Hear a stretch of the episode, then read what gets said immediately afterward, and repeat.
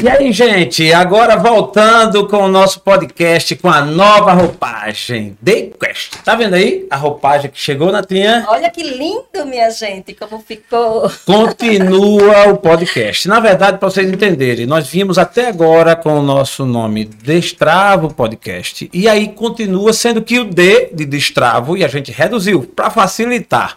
É isso? E tem mais essa chavinha. Essa chavinha aqui, ao longo do tempo, vocês vão entendendo o que é que significa essa chavinha, né, Natinha? Isso mesmo. E aí, para abrir com chave de ouro hoje, nós temos uma convidada especial. Olá, pessoal. Que bom estar aqui com você. Que bom estar aqui com essa nova identidade visual do TheCast. Olha que coisa linda. Tá lindo o estúdio. Estamos muito contentes, muito felizes. É um dia marcante para todos nós. Marcante. E hoje convidamos uma pessoa especial para estar aqui conosco. Uma jovem, bonita, desenrolada, inteligente. Isso. A gente trouxe a Eu muralista, a muralista Yara Pão. Seja bem-vinda, Yara. Bem-vinda, Yara. Obrigada, minha gente. Vou voltar sempre. Assim. Maravilha, maravilha. Yara, você está em casa, por favor, um pouquinho mais para frente. Isso. Você está em casa, Yara. Você vai hoje contar um pouco da sua biografia, da sua história, né, Natinha? E... e já nessa pegada nova aí do The Quest. Gente, vai acostumando aí, vai acostumando aí nessa, nessa, nessa linha aí do, da, da palavra, da pronúncia, né? The Quest. E vamos começando a, sabendo um pouco da história, né, né Nata? Isso, quem é, né? A Yara Pão. Me fala, me fala um pouco da tua historinha, por favor, Yara. Bom, minha gente, primeiro, obrigada pelo convite. É uma honra, ainda mais com toda essa transformação aí. Boa. Valeu aí a galera que tá dando essa força. E é isso, Yara Pão. Sou alagoana. Isso. Natural de Maceió, muitos acham que é de pão de açúcar. É, tem, tem um pezinho lá. Interessante que é a primeira, primeira versão que eu achei também. Pronto, a gente achou sim. É. Bom, mais pra frente eu vou contando alguns boa, segredos. Boa. Começou agora, agora é... Algumas coisas novas, inclusive. Boa. E essa pegada de muralista, é, que a gente tá, antes estava chamando de grafiteira, a gente quer logo saber assim como é que isso funciona, né? O que é muralista? Então, é, inicialmente comecei me afirmando mais artisticamente como grafiteira, né? Tem algumas diferenciações nas termologias. É, posso explicar aqui um pouquinho? Por favor, a casa é sua. A meta é essa. Legal, até para contribuir um pouquinho aí para o pessoal é, entender um pouco né, do Sim. movimento. Primeiro, a gente tem que entender que o fato da gente se expressar é inerente, é inerente do, do ser humano, desde os tempos das cavernas, com as pinturas rupestres o ser humano, né, o homem, vem aí fazendo as suas impressões. E isso vai se adaptando, vai se transformando ao longo do tempo, ao longo da história, né? E avançando um pouquinho, vamos chegar no grafite, mais ou menos. O grafite, é, existe, existem muitas formas, né? existiram muitas maneiras de intervir. Desculpa te atrapalhar. Pinturas rupestres, eu já ouvi. Então tem, tem essa pegada. Estivemos fazendo turismo uma vez em um local onde tinha essas pinturas e tinha uma explicação, tal. Então tem essa linha na linha do tempo começa com as pinturas rupestres. Sim, sim, isso mesmo. Que eram as simbologias utilizadas. É. A gente não sabe até hoje ao certo todos, né, assim, o significado real, as, a, a razão que era feito aquilo ali. Mas acredita-se que era para agradecer, né, para demonstrar como é que eram as caças, ser um, é um tipo de, de devoção também, querendo ou não, mas a gente não tem tanto assim. Agora tem uma coisa interessante, né, que até recentemente eu fui em Olho d'Água do Casado, e aqui é um sítio arqueológico da gente, com pinturas aí de mais de 5, 10 mil anos. Inclusive, eu fiz é, algumas gravações lá, eu fui e até ofereci uma, uma oficina, eu fui assim, com os meus próprios... Com, com o meu próprio querer mesmo, porque era uma região que eu tinha muito interesse em conhecer e que eu acho assim, de extrema importância. Ao mesmo tempo que eu tinha o um sentimento de. Eu não sabia se eu, se eu quero divulgar esse material, mas eu fico assim, hum. receosa das pessoas que não têm tanto respeito a isso ir lá, porque acontece, né? As pessoas vão lá e, e danificam essas, essas pinturas. Isso é de uma riqueza incrível para nossa humanidade. Muito bom. E é, é, é esse o intuito, Natinha, do Agora The Quest de esclarecer e mostrar esse lado cultural. Esse, é, esse episódio a gente está tratando como artista da terra e aí apresentando a Yarapão aqui para todos vocês. E interessante, eu queria, desculpa te interromper, mas contar até como eu conhecia Yarapão, né? O nosso diretor aqui sempre falou no seu nome, né? Yarapão, artista tal, não é Tom? E, e, e eu, vamos convidar Yarapão. Eu achava que era distante, não sabia quem era nem nada. E um dia, não é isso, Tom? Na, na, verdade, verdade. Para conhecer a, a, a, artista. E um dia eu fui caminhar na praia já à noite, eu acho que alguns nossos seguidores devem ter visto umas postagens, e encontro lá uma pessoa sentada num bueiro à beira do. pintando. Eu disse: não é possível, rapaz. Essa hora, essa hora, essa menina aqui, que perigo tal. Eu tava até com meu filho. E foi quando eu parei para conversar e descobri a pessoa, exatamente a pessoa da Yarapão, artista. e a influência e o, a qualidade do trabalho e tudo. Ali a gente sentou, bateu um papo, e disse, porra, agora descobri quem é Yarapão. Foi quando a gente aí avançou as tratativas para te convidar aqui, né? Na, na, assim, quem não conhece o assunto, quem não conhece da arte, né? Como você vai explicar também, já começou, estranha o que é realmente esse trabalho, né? Sim. Aí foi quando eu te vi ali fazendo aquele pintando os bueiros de Maceió. Isso é uma história que daqui a pouco ela vai é, é, relatar. É, mas geralmente a gente quer conhecer mesmo assim um pouco também da pessoa, né? Antes de você aprofundar mais sobre essa questão do muralismo, do, do grafite, né? Porque, posso perguntar logo, né, Natinha? O nome, né? Por que Iarapão? Né? Ah. De, de, onde vem, inclusive, esse, essa é uma pergunta que eu quis saber antes e não descobri. Será inédito para todos vocês. Vai. Mas vão ter que segurar um pouquinho. Ainda, né? É, ah, gostei. Esse, esse galera... tá aqui só um artista que eu conheço, que era Thomas Moraes, Amorim. E aí depois eu descobri porque o nome dele mudou. Quero saber o seu agora.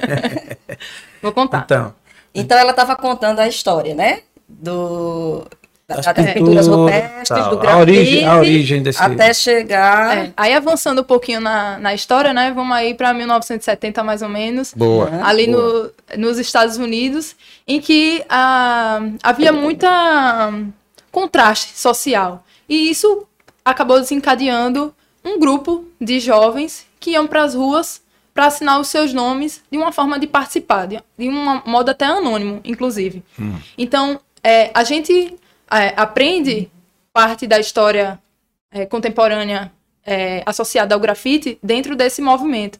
Inclusive, depois vai se associar ao movimento do hip hop, que tem ligação com a, com a música, né? com DJs, com break, com dance, enfim. E aí, essas expressões começaram a ganhar uma roupagem, né? foi evoluindo, as letras, as assinaturas começaram a ganhar mais volume, indo para o bomb, que, são é, letras mais rebuscadas, né? E aí vem o Wild Style, que já começa a entrelaçar mais as letras, é, é um estilo também, uma vertente do grafite. E vem os personagens, né? e depois vai aí se desdobrando e, e crescendo, né? Se, é, atinge todos os continentes e agora vira, né, uma febre. Nasceu mesmo onde?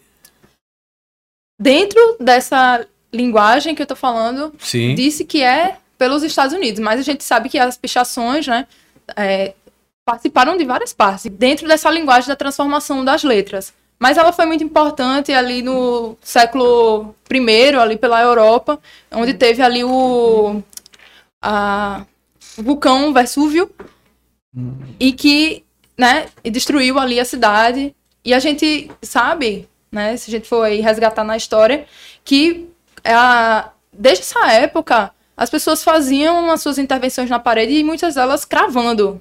Vê que interessante, né? Tirando ah, parte da tá, parede. Tá. Então, com as escavações, foi encontrando essas expressões. Ah. Essas expressões.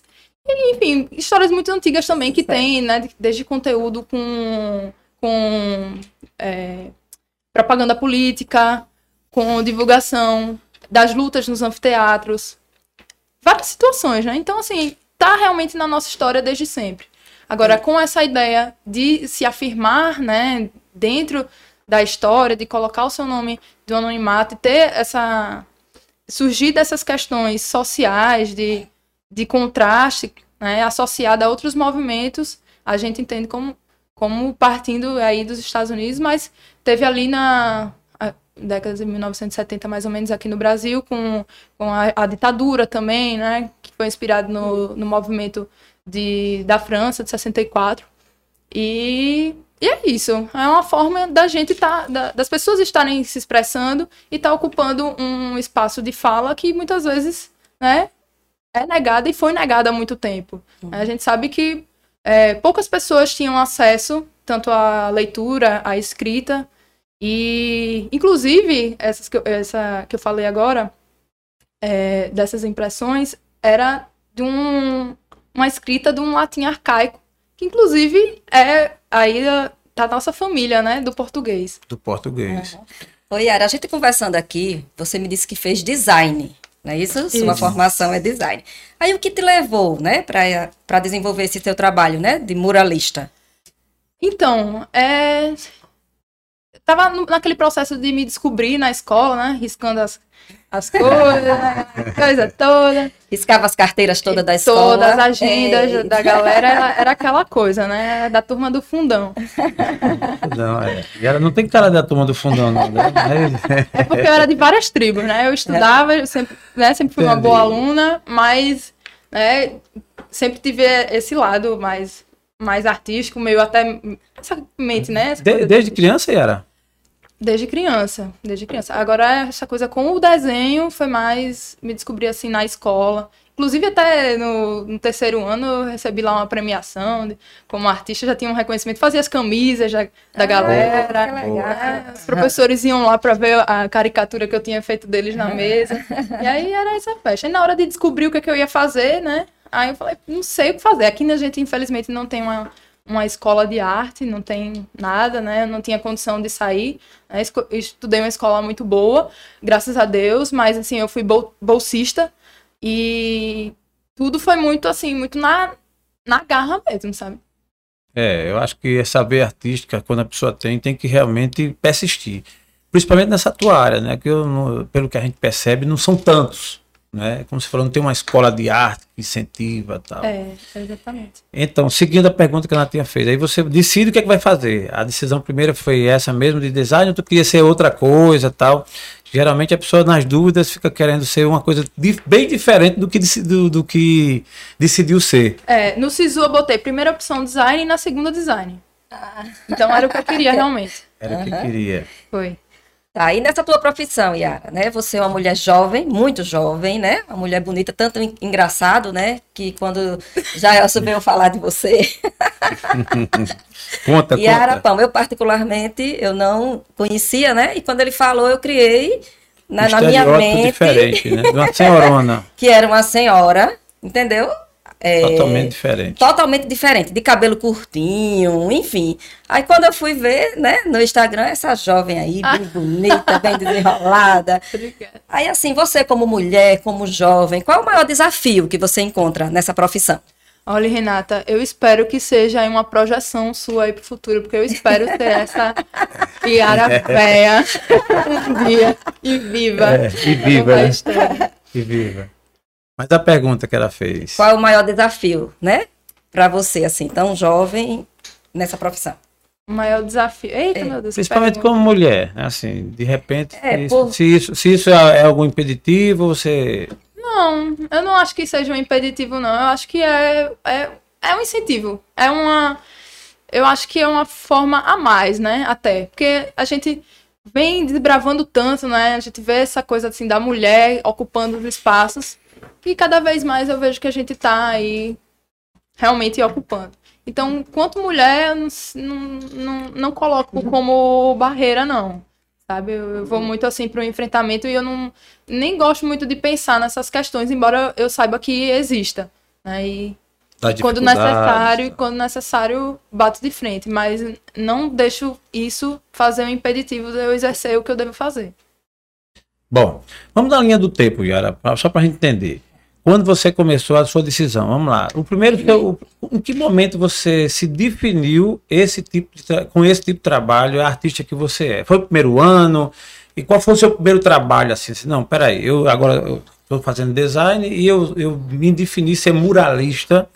E o seu primeiro trabalho? É, essa história é legal. Vou Vou Boa. chegar lá, resumidamente. É. Ó, na escola eu não sabia direito o que era design. Isso um, um, amigo meu, a única pessoa, o cara mais estranho da sala que falava, por que você não faz design? O que, que é design, né? É. Aí fui estudar um pouquinho, não tinha muita referência, enfim, consegui entrar em design. Não tinha muita noção, não conhecia o grafite, até que um dia eu tava lá no Rex Bar, comemorando na época que era, na, que era um espaço aberto ali. E aí, do nada, apareceu uma turma ali, a galera da MCZ Crio de grafite. A galera pegou uma escada. MCZ Crio é o quê? É uma, é uma Crio, escola? Crio é o que a gente chama de grafite de é grupo, uma agência, né? é isso? Crio, não, não. É MC... MCZ de Maceió. Ah, tá. É, Crio é grupo, né? No inglês. Ah, e a gente tá, acaba tá. bebendo muito dessa fonte aí, né? Pronto, é isso, você, é isso que você vai ajudar a gente pra gente entender. Porque assim, a gente que vai bater esse papo não entende. troca em miúdos pra gente, troca em miúdos. Pronto. E aí chegou essa turma com a escada, começou a pintar. Eu fiquei, meu Deus, o que que tá acontecendo? O que é isso? Eu nunca tinha visto. Sim. Né? Aí as pessoas falaram, não, você não conhece. Esse pessoal é daqui de Marcel mesmo. Daqui de Marcel. Falei, nossa, você não conhece, não, não conhece é, o Rodrigo, que é o Simples, não conhece os Atos, a Ursa, a Joy. Aí fui lá, conheci a galera. É, sempre muito abertos, né? E o, o, muito, o muito interessante do grafite é isso, desses movimentos de urbanos, né? É que eles são muito abertos realmente. E dá muito espaço para as pessoas que, quando estão lá no convívio, têm a oportunidade de aprender. Então, esse foi o meu caminho e esse também é o que eu propago. E aí, pronto, comecei a conhecer, a andar com essa galera e fui aprendendo. Então, aprendi realmente na rua, né, na, com, prática, na prática, com os amigos. E o meu prime a minha primeira experiência, vocês não vão acreditar como foi. Eu quero saber. Queremos saber, né? Queremos. Tava eu com uma mochila assim gigante. Aí eu parei em qualquer muro com o meu amigo Zatz, que eu sou muito grata a ele, que foi quem, me, quem teve a paciência, né, de, de me ensinar. E a gente pegou um, um muro que tinha umas propagandas, assim, de, de loja, mas tava todo acabado o muro.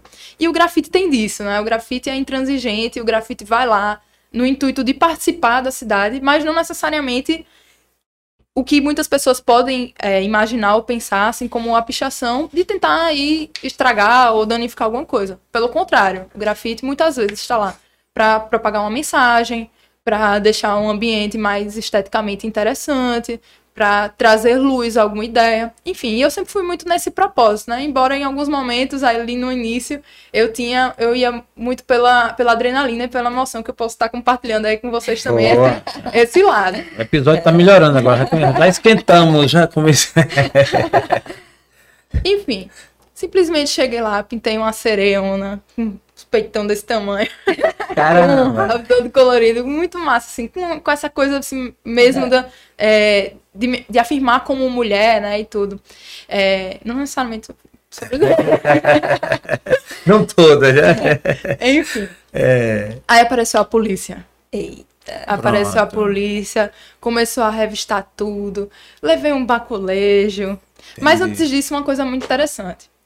Eu tava lá pintando no meio do caminho, eu olhei assim para cima, eu vi o céu assim com uma estrela. E eu lembro. Isso era noite. Era noite. E eu lembro de, até de começar a cantar. Nossa. Pode cantar. Por Tom, por favor, Tom, vem cá Aproveita, Tom. Pra, pra... Agora é com você. Vou mostrando como sou. Você sabe? E por vou favor. sendo como posso, jogando o meu corpo no mundo andando por todos os cantos e pela lei natural dos encontros. Enfim, é uma ah. música de novos baianos aí. novos baianos. Eu deixo Você... e recebo um tanto e passo aos olhos nus, ou vestidos de lunetas, passado, presente, participo, sendo o mistério do planeta. Hum, hum, olha, isso, arrepiei, me arrepiei. arrepiei. Eu. Isso foi inspiração para você. Nossa, eu lembro de olhar assim para cima e eu me senti tocada com aquilo ali. Então não foi não foi a diversidade de ter sido exposta, né? De ter esse, essa questão com a polícia, que é natural, né? Você tá lá Sim, lógico. Tá... À noite, né? À noite, repente, a polícia tem. Tá no trabalho dele, no né? trabalho é. deles, é. Tinha que fazer. Tinha que fazer. Mas eles viram e me deixaram embora. E, e menos de uma semana apagaram a pintura. Mas eu olhei para aquilo ali, meu coração bateu forte. Interessante. Eu senti a emoção e disse, nossa, acho que é isso que eu vou fazer. Esse, isso, isso, pelo contrário de desanimar, pelo contrário, você se empolgou mais ainda. Muito. Você emocionou e disse, ah, vou seguir esse caminho. Muito, muito. Interessante, né? Ô, ô, ô Yara, deixa eu te perguntar, para deixar claro, eu vou falar aqui para uma audiência que pô, eu acredito que nem todo mundo conhece esse seu trabalho. Logicamente conhece de ter visto. Porque a cidade de Maceió, por exemplo, e o Brasil por, por aí afora, tem muita coisa bonita mesmo, assim, de arte nas pontes, nos muros, nas residências, mas a origem de como aquilo é feito, de como aquilo é trabalhado, a gente não sabe. Então, por exemplo, a diferença de grafiteiro, você falou muralista aí, para muralista, e eu ainda vou mais além. Tem quem picha. A, é, pichação é uma coisa, grafite é outra e muralista é outra. Explica para nós um pouquinho sobre isso, tá. essa diferença. É, vou falar na nossa realidade aqui no Brasil, tá? Porque, por tá. exemplo, nos Estados Unidos não tem uma diferenciação. Lá, a... lá, isso já é consagrado, é, digamos assim. Não tem assim a pichação. O grafite já entende que é um dos dois, até porque sabe-se que a origem é a mesma. Tá? Mas aqui, o... a maior diferença é em relação à estética, ou seja, a estrutura hum. visual do que é feito. O grafite tem mais cor, né? Você sabe, você vê que tem uma robusteza maior e o, a pichação já tem mais aquela coisa da letra, não tem assim tanta preocupação com é, com, essa, com, com assim esse esse boom de, de cores, de, é, de elementos, né? Embora exista assim a sua estética, existem exista a sua história e que assim é um, um movimento que também é muito interessante porque fala sobre a participação das pessoas na cidade, né? Que a gente parte da, de uma reflexão de quem é que constrói a cidade, né? Por que, que tem que estar tá restrito às pessoas que muitas vezes, né? E a gente sabe que vivemos, principalmente aqui no, no Brasil, um país excludente de educação. Então, para você construir a, a sua a sua realidade, muitas vezes você tem que passar por um processo, né, de uma faculdade, de não sei o que, de não sei o que. É. E, e, e, assim, por um lado eu acho que é importante, né, ter todo um, um, conhecimento, porque são nesses espaços que a gente discute sobre ética, né, sobre colaboração, sobre como se profissionalizar e, e todas essas técnicas. Mas, enfim, é, vai dentro da, desse pensamento, né, de, de quem é e para quem é a cidade. A pichação, eu vou falar como ignorante no assunto. Qualquer um picha, mas já o grafite não é qualquer um. Ou, porque no, no, no, fundo eu cresci assim, pichar o muro era meio que um crime, né? Ah, eu sou fazer sujeira é meio que uma coisa. É, mas isso existe para pichar existe técnica. Existe. Tudo, tudo é, o que, que não é técnica, né? Tudo. Mas tem gente que não desenvolve a técnica, né? Que pega lá e faz qualquer coisa, assim, no sentido de não, não teve a prática e faz, a, faz ali. Mas o grafite também pode ser. E Arapão se, se classifica como? No momento, eu me vejo com, muito como um muralista. É, e qual a diferença do grafite para o muralista? Tá. O bom é que a gente vai pegando. Vamos o... lá, olha para aquela parede. Aquilo ali você classifica como o quê? É. É uma arte conhecida, inclusive por, pelo nosso, pela nossa audiência. Ah, é. Sou muito fã do Suel, tenho. Eu, adoro, eu já digo. Boa, Suel, inclusive, quando eu tava começando, quando eu vi assim o Suel, eu ficava, nossa, Suel, é. o, os artistas né, daqui que eu via nas galerias, mas, nossa, será que um dia eu vou poder estar tá pintando com essa galera, né? E, cara, hoje eu sou muito grata, assim, poder ter esse contato, né, hoje em dia. Eu acho que é, vai numa ideia de uma arte mais decorativa aí. Certo. Eu acho que ninguém melhor para falar do que ele. Do que ele, mas puxa para essa aí. Mas, é, é, não se classificaria nem como grafite, nem como muralista, isso aí?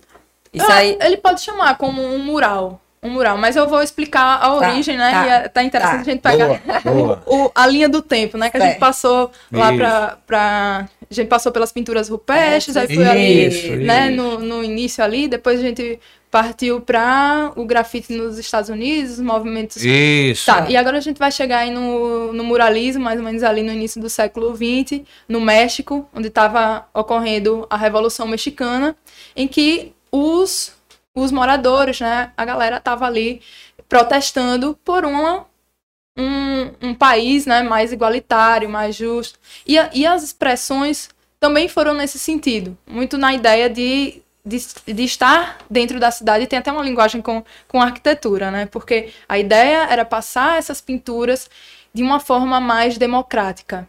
E o, o grafite, tanto a pichação e o muralismo têm isso em comum, que é democratizar a arte, porque está nos espaços públicos, está na cidade, e as pessoas têm acesso a esse conhecimento a essa estética no dia a dia, né? Não necessariamente dentro de uma galeria que muitas vezes está aberta ali só durante aquele horário comercial em que o trabalhador, que é a grande maioria do, do nosso povo brasileiro, não tem não acesso. Tem acesso é. e até de ser um, um, espaço convidativo. Então eu sou muito apaixonada por essa expressão, por essas expressões, porque vai nesse sentido de dar acesso às pessoas. E aí o, o muralismo mexicano foi muito nessa ideia de falar sobre as questões sociais, de valorizar a cultura, valorizar o camponês. A gente tem ali como destaque o Diego Rivera, tem lá um museu lá no, no, México muito conhecido, que foi companheiro também da Frida Kahlo, que muita, muita gente conhece. Enfim. E aí eu, eu gosto muito do meu trabalho de pensar sobre o local e para quem eu estou fazendo na cidade.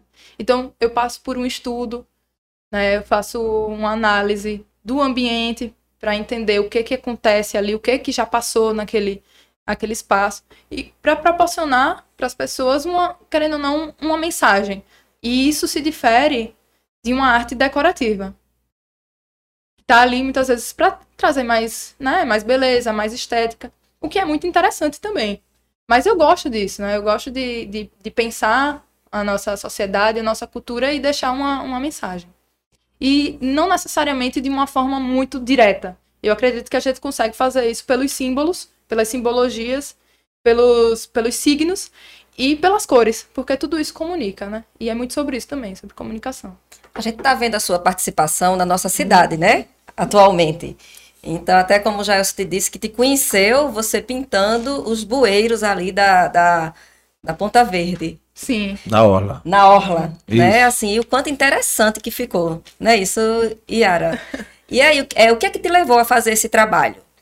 Legal. Antes eu já vou, já vou trazer aqui a resenha, né? Para a gente poder pintar os bueiros, primeiro a gente tem que preparar a coisa, né? Varrer. E aí, ah, tá. muitas vezes eu pegava lá uma vassourinha e ainda tava lá com as minhas tintas perto. Aí, varria, varria e a galera passava. É, uma gareta, assim. Você, Marcelo, tá tão. Modernizou. modernizou. Padrão de contratação de gari. Deu uma melhorada boa. É isso. Aí Aí a galera ficava meio que indignada, vinha perguntar, por que, que você tá varrendo? O que, que é isso? Então, quando eu pegava a vassoura lá emprestada, né? Aí é. até chegou um cara pra mim e disse, olha, a galera tava disse, acha aquela doidinha, tá pegando uma viagem. Aquele jeito do alagoano falar que é maravilhoso. É. Aí a outra veio dizer que você tem toque, é? Porque a gente viu assim, essa menina tem toque, porque ela tá ali varrendo, é. né, limpando a cidade. Aí eu, aí eu gosto de, né, da, da fleragem, quando a gente entra na brincadeira. Eu disse, é. ah, não, mulher, sabe que eu achei uma resposta ótima. A gente tem que limpar a nossa cidade das energias ruins. Então, quando a gente varre, né, a gente dá espaço para as coisas boas. É isso que eu tô fazendo. Aí pronto. Mas tá. Isso, na verdade, foi um projeto que eu fui convidada pela prefeitura. Sim. Porque, não sei se vocês viram, né? Tiveram algumas enchentes aqui na nossa capital. E isso acontece muitas vezes porque esses bueiros estão obstruídos com lixo, né? As pessoas às vezes, às vezes colocam ali próximo, né, achando que é um local meio convidativo para colocar os, os, sacos de lixo, mas na verdade é onde deve estar mais distante. Porque ali é para o escoamento da água da chuva, não é esgoto, não é uma lixeira, sabe? Então, foi um trabalho de conscientização para chamar atenção para essa causa e é um trabalho também de educação, né? Porque a gente educa de uma forma muito que vai na brincadeira, né? Então, a arte também tem esse papel muito forte de educar. É como você falou, a, é, é uma forma de se comunicar, né? Exato. Então a arte termina sendo isso. E esse trabalho que a Natia perguntou aí a, do, dos bueiros, a gente viu lá toda suja, com as mãos todas sujas de tinta. tá até diferente aqui. A gente pode te apresentar como, como muralista, que aí, olha, para ser sério, eu ainda queria é, identificar melhor, é, Yara, essa palavra muralista, porque para mim realmente é nova. Então, assim, eu acho que talvez o significado ou a diferença mesmo.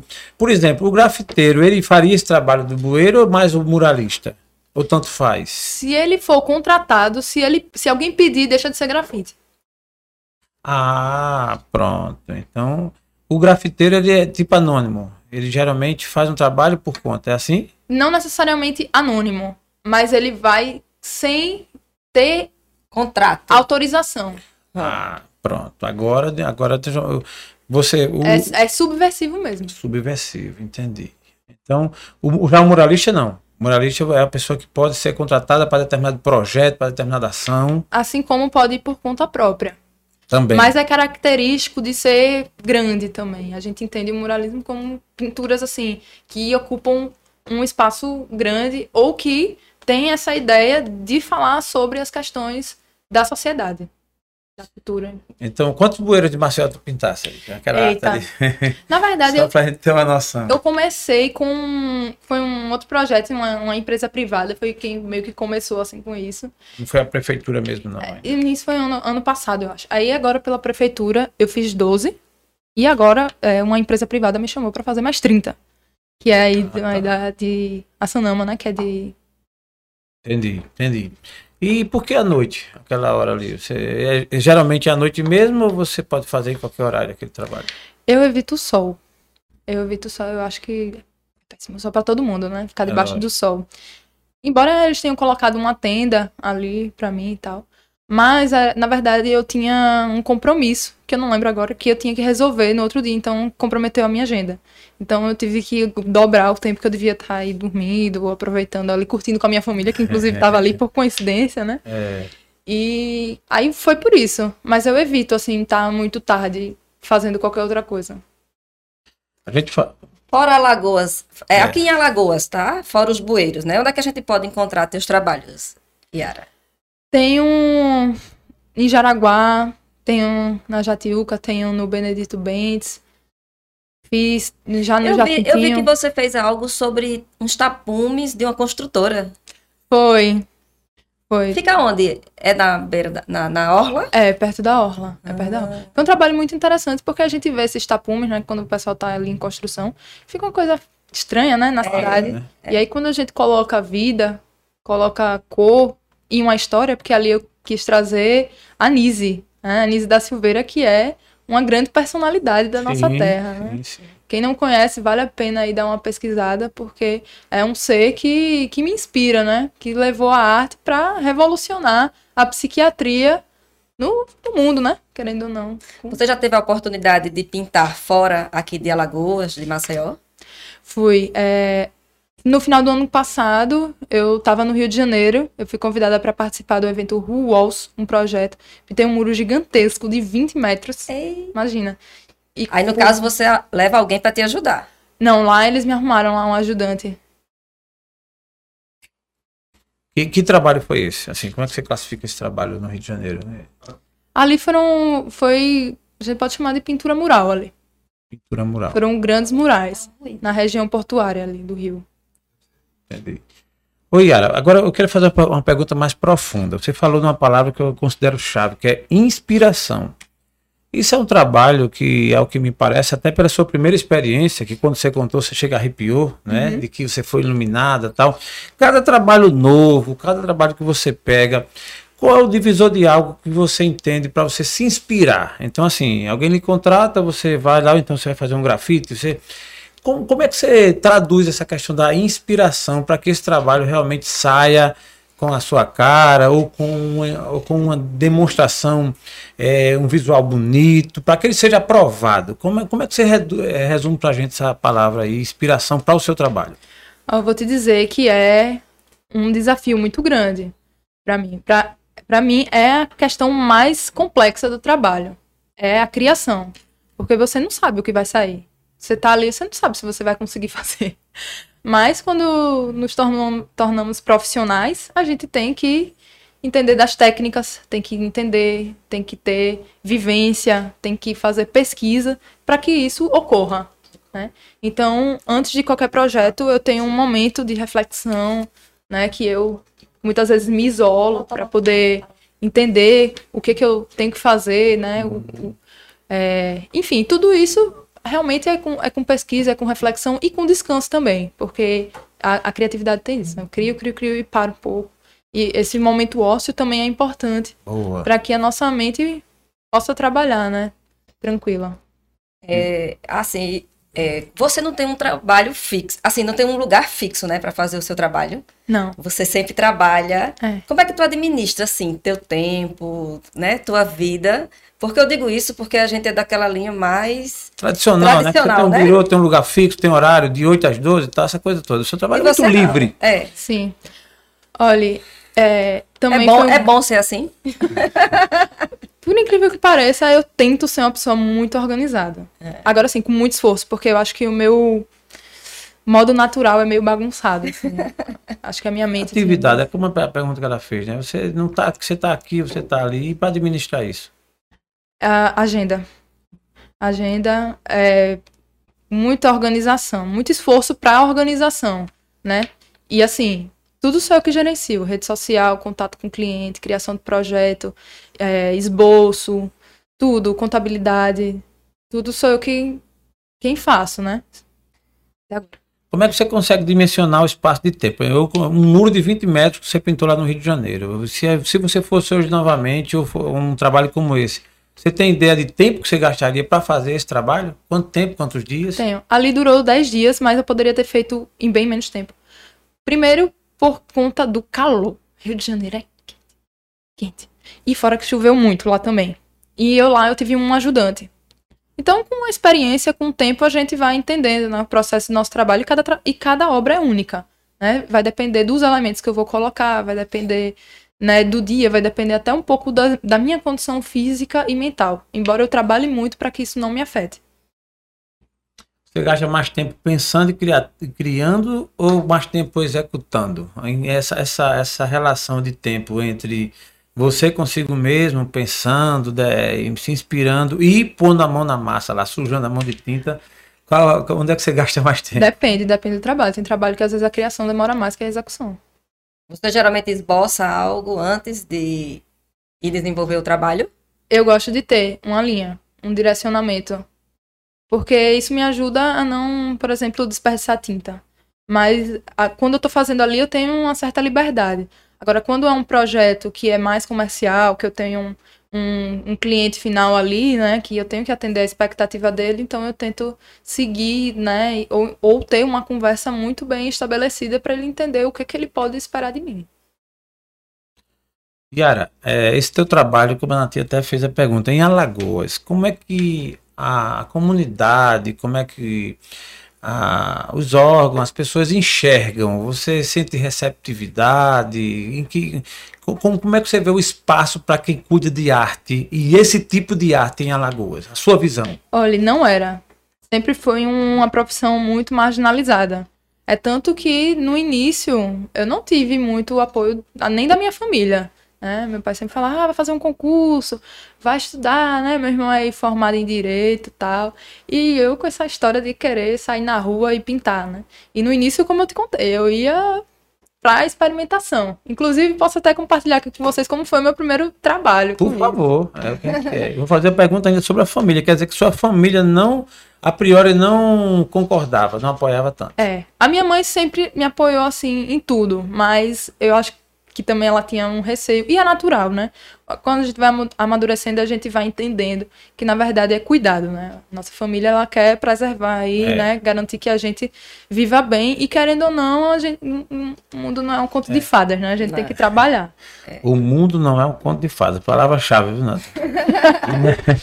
e, e nessa parada aí, é, é, Yara, deve- aí é que deve ser mesmo, Não, porque eu o nível de mãe- exposição. A gente, né, como pai e mãe, imagine ver uma filha na rua de noite, né? É. Em qualquer, qualquer hora até, É. né? Você, o nível de exposição, Disposição, né?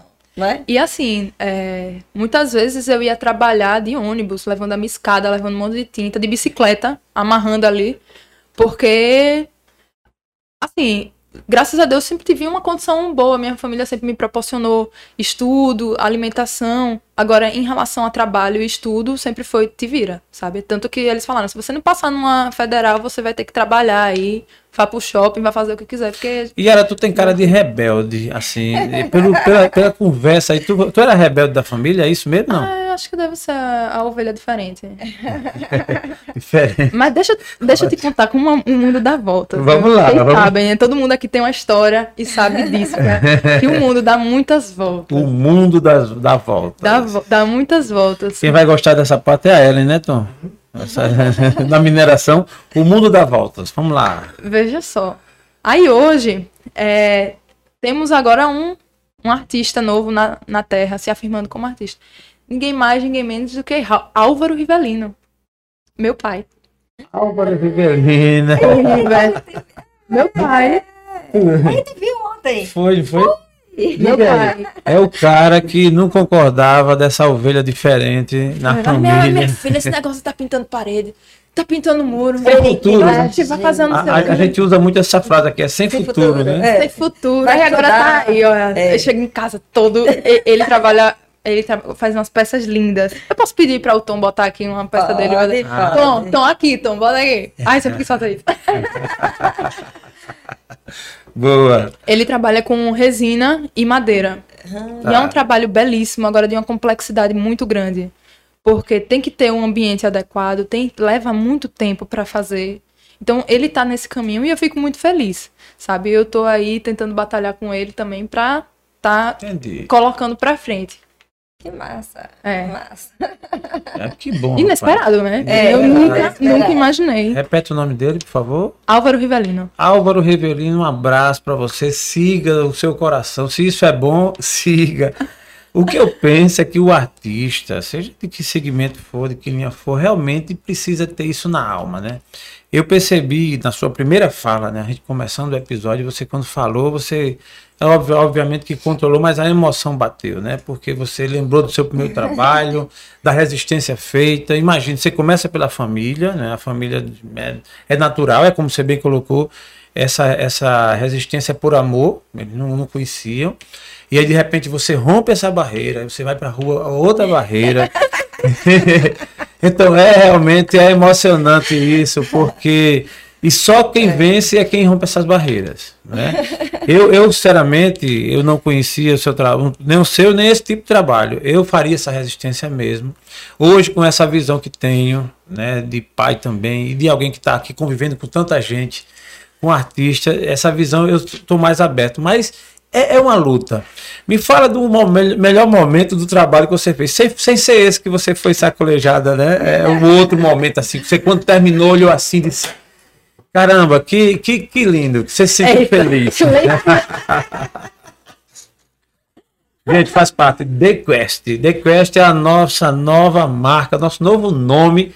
E você, por favor, se inscreve lá no canal, é, dá o seu like, aciona o sininho, faz seus comentários. Esse episódio ele tá cada vez melhor aqui com essa, esse depoimento maravilhoso de Yara Pão.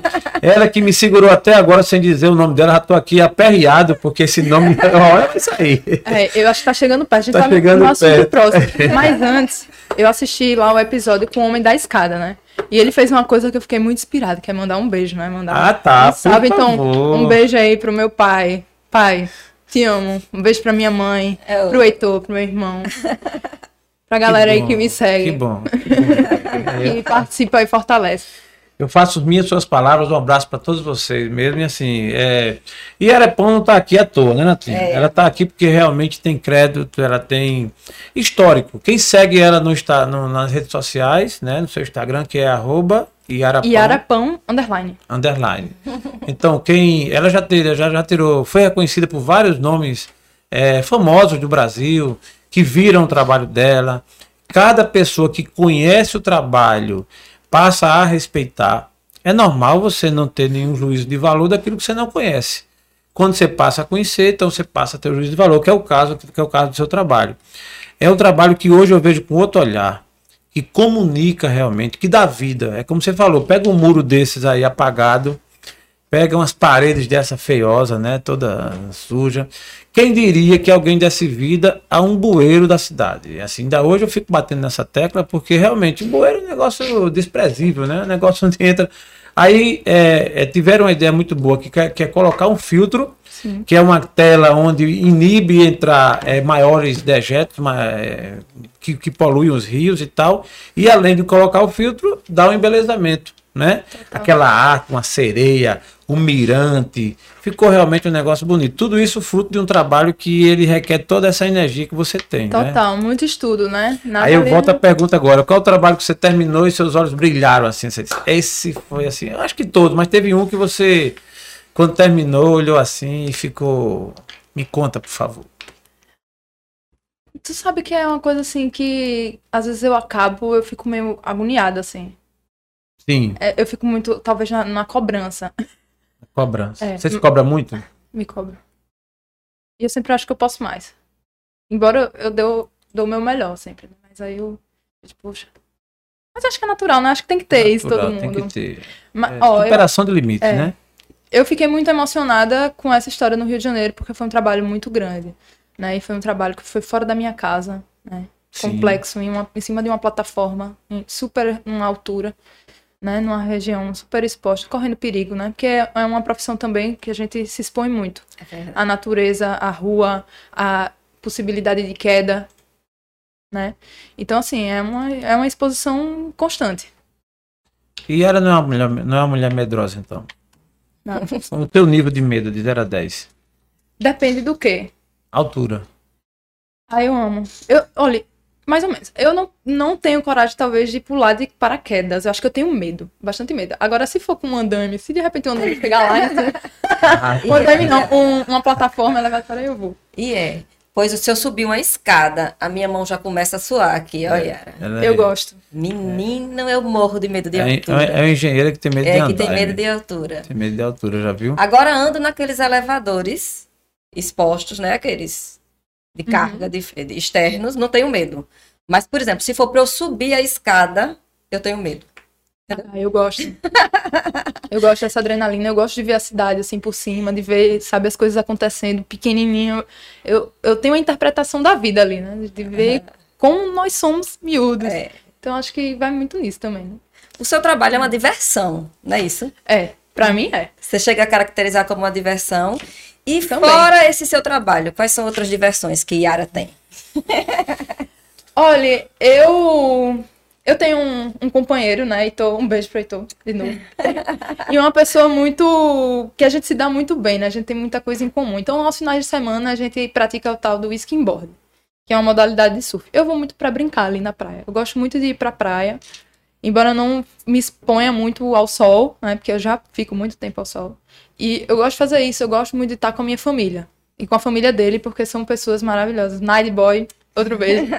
que são os meus sogros, a minha, minha cunhada. Que esporte é aí? Traduz pra nós. É aquele que a gente joga a prancha assim na, na, na beira da, da, do mar e ela bate na onda e volta. Ah, tá. Só que nisso Entendi. tem vários desdobramentos, né? O esporte evoluiu, antes era o que chamava de sorrinzal. E agora essa prancha, ela evoluiu de uma forma que a gente consegue fazer altas manobras. Eu ainda não tô nesse nível. tá testando, tá treinando. É, então eu, eu, brinco, não é muito meu foco. É, a minha atividade realmente toma muito do meu tempo. Bastante. Porque, como eu disse, não é só pintar, né? Tem toda, toda uma logística envolvida, tem todo um estudo, tem que ter e não leitura tem dia também. nem horário. Você pode trabalhar sábado, domingo, segunda? Não. Ou você. Não, eu, eu evito, assim. Porque eu preciso de um tempo, né, para as coisas descansar. da vida, para minha Sim, família, né? Oi, Yara. Meus amigos. Arte dá dinheiro aqui no Brasil? Rapaz, tem gente que tá ganhando muito dinheiro. Não vou um dia eu chego lá. Vou pintar na casa dele, minha gente, para ver se eu fico rica. Deles aqui. Nós estamos, estamos negociando. Vamos ver se a gente vai ter condições, né, amor? É. De ah, tá, entendi, entendi. Eu pensei que ele ia fazer uma pergunta, porque Tom faz isso. Ele é o Lombardi da, da operação e, e, ele, e ele geralmente faz umas perguntas bem engraçadas. Bem, bem... Então, você toma tempo também, Yara, é, nesse caso, você toma tempo criando. Então, nem sempre quando você está na escada, está na rua, você pensa muito nisso, você vive muito pensando no seu trabalho, assim, você se desliga um pouco. Ah, eu me desligo completamente. É um estado, nossa, de flow. É uma terapia também, né? A gente chega ali, a gente pensa várias coisas da vida, né? Faz uma reflexão e coisas muito minuciosas, né? De você prestar atenção uma coisa totalmente aleatória. Inclusive, vou até compartilhar com vocês uma técnica que eu utilizei muito tempo e utilizo de vez em quando Sim. também. Que é a. Que é a deriva a deriva. Não sei se vocês já ouviram falar. É uma técnica, é um, uma crítica, na verdade, situacionista, que a gente reflete sobre como é que a gente vive a cidade. Porque muitas vezes a gente está lá no, na, no, ônibus, né, no carro, andando, e quer chegar em algum lugar. E a cidade muitas vezes se torna só um caminho, né, para chegar em algum canto. E aí vai muito na ideia da gente viver a cidade e se entender ali dentro. Então, faço, né, em alguns processos, muito esse trabalho de me deixar a, a deriva, como fala, né? Hum. Me deixar levar. Né? Então você olha assim, o que essa doida tá fazendo, olhando essa coisa estranha ali, mas não sabe que ali é aquilo é... ali pode surgir uma a coisa. Deriva. Tá se inspirando. É. A deriva, entendi. Ah, tá. É uma boa. A gente pode fazer isso. É, para nossa audiência do TheQuest, a gente vai ter que mostrar o Instagram da Yara, da Yara Pão. eu tenho mais perguntas para fazer, inclusive um gancho da pergunta que Natinha fez a questão do dinheiro. A gente, logicamente que eu não quero saber quanto é que você ganha, mas eu quero ter uma ideia para incentivar, ou pelo menos para inspirar alguém que queira seguir a arte. Se assim, se é rentável, como é que isso é feito, varia muito, mas isso é uma pergunta para depois. Vamos olhar, olhar eu aqui. Eu achei linda aquela tua foto de perfil. Aquilo ali é uma pintura? É, eu fiz uma instalação com espelho no meio da, da pintura. Desce um pouquinho que vocês vão encontrar ela. Desce mais um eu pouco. Achei linda. Pode descer mais. É. Pode descer. Ah, tá. Ó, o nome master. Ó, essa do meio aqui, ó. Aperta aí nessa do meio. Tá vendo que tem um espelho? Embaixo. No meio. Ah. É. Isso. Tá vendo que é uma sereia? Aí a, sereia tem muito essa coisa do espelho, né? Esse símbolo. Aquele, aquilo ali é o desenho? Você, é, é você mesmo ali ou é o desenho? Sou, Sou eu.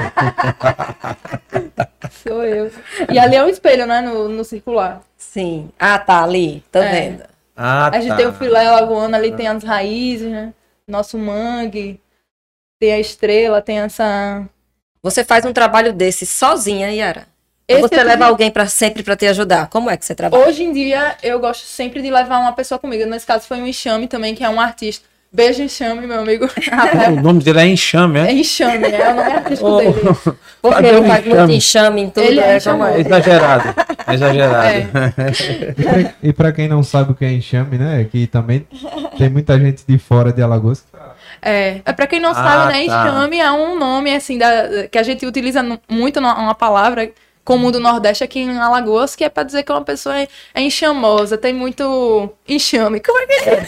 Exagero, exagero. É, é. exagerado. É. Só, só faz enxame. É. Ali na, na, na, na prática. Não, não é nada, não, exagero. Mas, mas... Aí, no caso daquela pintura, pelo que eu estou percebendo, foi uma pintura de uma área externa de uma residência. Você trabalha muito assim, é. Yara, também? Esse aí foi para um. É, o praeiro, eu já vou divulgar, porque é cliente, né? A gente tem que. Pode, é, pode, pode divulgar. Pode Sem divulgar, problema. valorizar. Sem né? lá na Barra. Problema. Ele falou: oh, eu quero alguma coisa a ver com sereia, com, com Iemanjá e tal. Aí eu trouxe né, uma, uma sereia com a com, com o meu olhar, né? Você vê ali que tem um pouco essa coisa assim do azul, do, do vermelho, tem um, um pouco dessa é, dessa linguagem assim do de olhar para cima, dessa hum, complexidade do bem e o mal. Hum. Coloca, coloca aquela do muro lá do, do, do Rio de Janeiro também. É. Eita, com Carlinhos Maia. Ah, tá. Carlinhos, é. Maia. Carlinhos Maia, um dia eu chego lá, viu? É. Isso aí é a foto dele ou é ele? Agora eu fiquei até com. É, eu pintei ele aí, ficou bem parecido, né? Ficou Sério, muito Isso aí é a pintura. Você pintou? Eu pintei o Carlinhos Maia ali. Eu disse, Carlinhos Maia, você merece uma pintura. É, diferenciada. Tô brincando, galera. É o Carlinhos Maia mesmo. Mas eu consigo fazer, tá? Consegue, né? Boa, boa. Ficou, mas ficou muito legal, muito legal mesmo. Foi convidado para pintar o painel ao vivo do maior evento de negócio de marca ah, no Nordeste. Ah, tá. Foi marketing show. Marketing show. Aí eu fiz um painel bem grande lá, e aí eu aproveitei, já que era um, um evento de marketing, né? E fiz o meu marketing. Inclusive, trouxe aqui para vocês também, Tom. Me ajuda aqui, Tom, por favor. Ah, tá, que bom. Inclusive, ela, ela fez uma paisagem. Ela fez uma paisagem ali que parece muito com ela, essa aqui. eu gostei muito desse Esse foi anos de estudo de realismo, tá? O que é realismo? Reali... Nesse sentido, o realismo é que a gente traz muitas características reais da representação, né? No caso aqui, se isso fosse uma pintura, seria uma pintura realista. Boa. Ah, tá. E esses cabelos trouxe- tão bonitos, hein? Me diga uma coisa. Dá muito trabalho para cuidar desses cabelos? É biostratos. Já vou dar propaganda, porque. Eu não entendo do assunto, não, mas eu acho que é só não fazer nada. Pelo jeito, ela não faz nada nesse cabelo aí. É natural. É tinta guache. Tinta guache. É só não fazer nada. Ah, que massa. Eita, era pra eu entregar pra vocês abrirem, mas agora eu já abri. Já abriu, que massa. E ela Pra tem aqui, ó. E era pão. Ah, tá. Que coisa. Que lindo. Pode botar o contrário do jeito que você quiser, fique livre. Pronto. Ah, tem disso também. Tem isso Certa também. liberdade. Mas deixa eu entender, isso aqui é um, é um, é um presente pra gente? É um presente pra vocês. Ah, tá. Rapaz, que massa. E tem aqui, Que ó. lindo, olha. Pra trazer muitas imersões, muitas coisas E positivas pão, pra o. The Que Cast. lindo. Muito bem. Olha, É. Não, muito lindo. Muito lindo. lindo, lindo. Parabéns. Vera. Parabéns, Yara, e muito E obrigada, agradecido. viu? Muito agradecido. Ficará aqui até todo o nosso episódio. Vamos achar um local bem legal aqui, não é, Tom? Isso. Isso aqui. Pronto, aproveitando essa arte aqui Primeiro presente do é The. The É, exatamente. The Cast abriu com o pé, eh, chegou com o pé direito, né, Tom? Com certeza, vai fazer parte aqui do nosso Depois eu vou botar aqui uma, Ah, tá. uma dedicatória pra vocês. Aqui foi uma reprodução fotográfica de um muro. Isso aqui foi todo feito no spray. Hum. Acredita, um sprayzão assim. Ah, tá. Eu já vi você, inclusive, com protetor e tal. Lindo, viu? Realmente, assim, Oi, Yari, teu trabalho te suja toda, né? Dos pés à cabeça. É, E aquela, essa tinta é uma tinta fácil de, de, de sair? Como é? Que tipo de tinta é é essa que você. eu preciso tomar banho de vez em quando, poder. de vez em quando, é. De vez em quando. No dia que eu encontrei com ela, eu vi que ela estava há muitos dias. eu percebi isso. Assim, eu É uma percebi tinta mesmo. viu? fácil de sair, assim, da pele, da Mais roupa. ou menos. Se melar a roupa. Não, dá... não sai mais. É. Tá. Entendi. Ah, eu já uso umas roupinhas assim que. Ah, Já sei que não tem problema de sujar. é, é me- meio que são elas mesmo, né?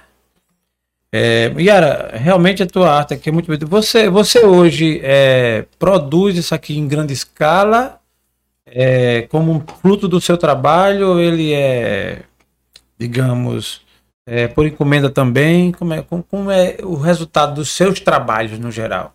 No momento eu tô focando mais nas pinturas, em é, murais, né? Em residência.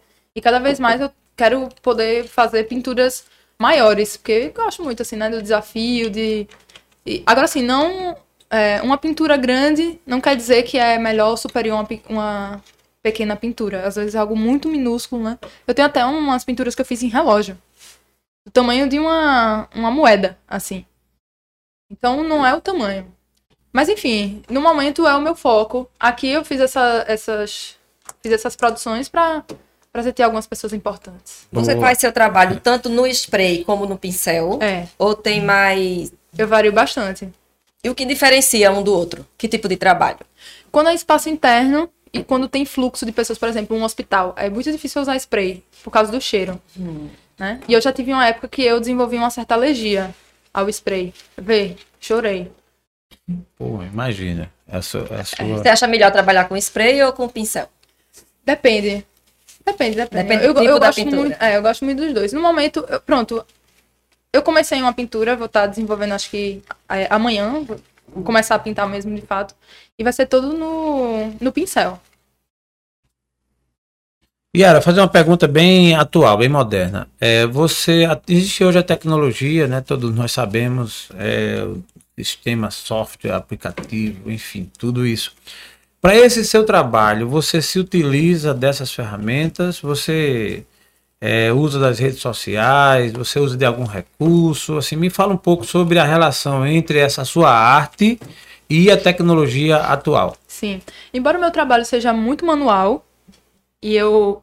é, existe a arte digital, né? O design gráfico e tudo, mas eu gosto realmente dessa coisa da mão na massa, de pintar. Mas dentro do processo, eu acabo que eu exploro muito das tecnologias também, né? Seja por referência também, né? Dentro das. é, de alguns sites, né? Do Google mesmo, é, de fotografia. É, as redes sociais me ajudaram muito, inclusive a galera do Instagram. É por onde eu consigo estar compartilhando as minhas ideias. Para mim, eu enxergo muito as redes sociais como uma ferramenta, tá? Não vejo assim, pode ser algo que seja danoso para a pessoa, mas se a gente souber manipular e usar bem, pode ser um ganho muito grande. E, e para mim, eu faço a rede social ser isso, para mim. E tem uma mesinha digital, tem um é, computador, né, o celular com uma canetinha, mas também não não abandono a história do papel, de desenhar em coisas aleatórias, que vai muito a arte contemporânea vem muito disso também, explorar várias várias técnicas e vários suportes inusitados. Ou seja, você não abandona a tecnologia, mas também mantém as raízes da arte em si. Porque pelo que, se você pegar pela, sua, pela história que você contou, né, desde as pinturas rupestres, que na época não tinha nada disso, até um, um tempo atrás, antes do advento da tecnologia, é uma coisa bem bem manual mesmo, né? É. Você ir lá e até escavacar, né? Através de escavacações, Sim. tudo, né? Tem, tem outra coisa assim, interessante que é, recentemente eu fui convidada por uma empresa holandesa para uma empresa Game Changer, nome do, do projeto, que está inserido inserindo várias mulheres do mundo todo. Eles convidaram 100 mulheres do mundo todo, inclusive eu fui uma, uma delas, para criar é, ilustrações para se transformar se transformarem em NFTs, que são criptoarts dentro do, do metaverso, né? Então, são, é, galera, é, né? Pode se aprofundar mais aí. Ah, mas por favor, esse assunto não me interessa. É, é que você, sei lá, detalhe um pouco mais, né? Tá. É, NFL... NFT. NFT. Isso é feito tudo no computador? Arte gráfica? É, várias coisas podem se tornar um NFT, ah. porque é uma arte não fungível. Quer dizer que vai ser um, uma peça única.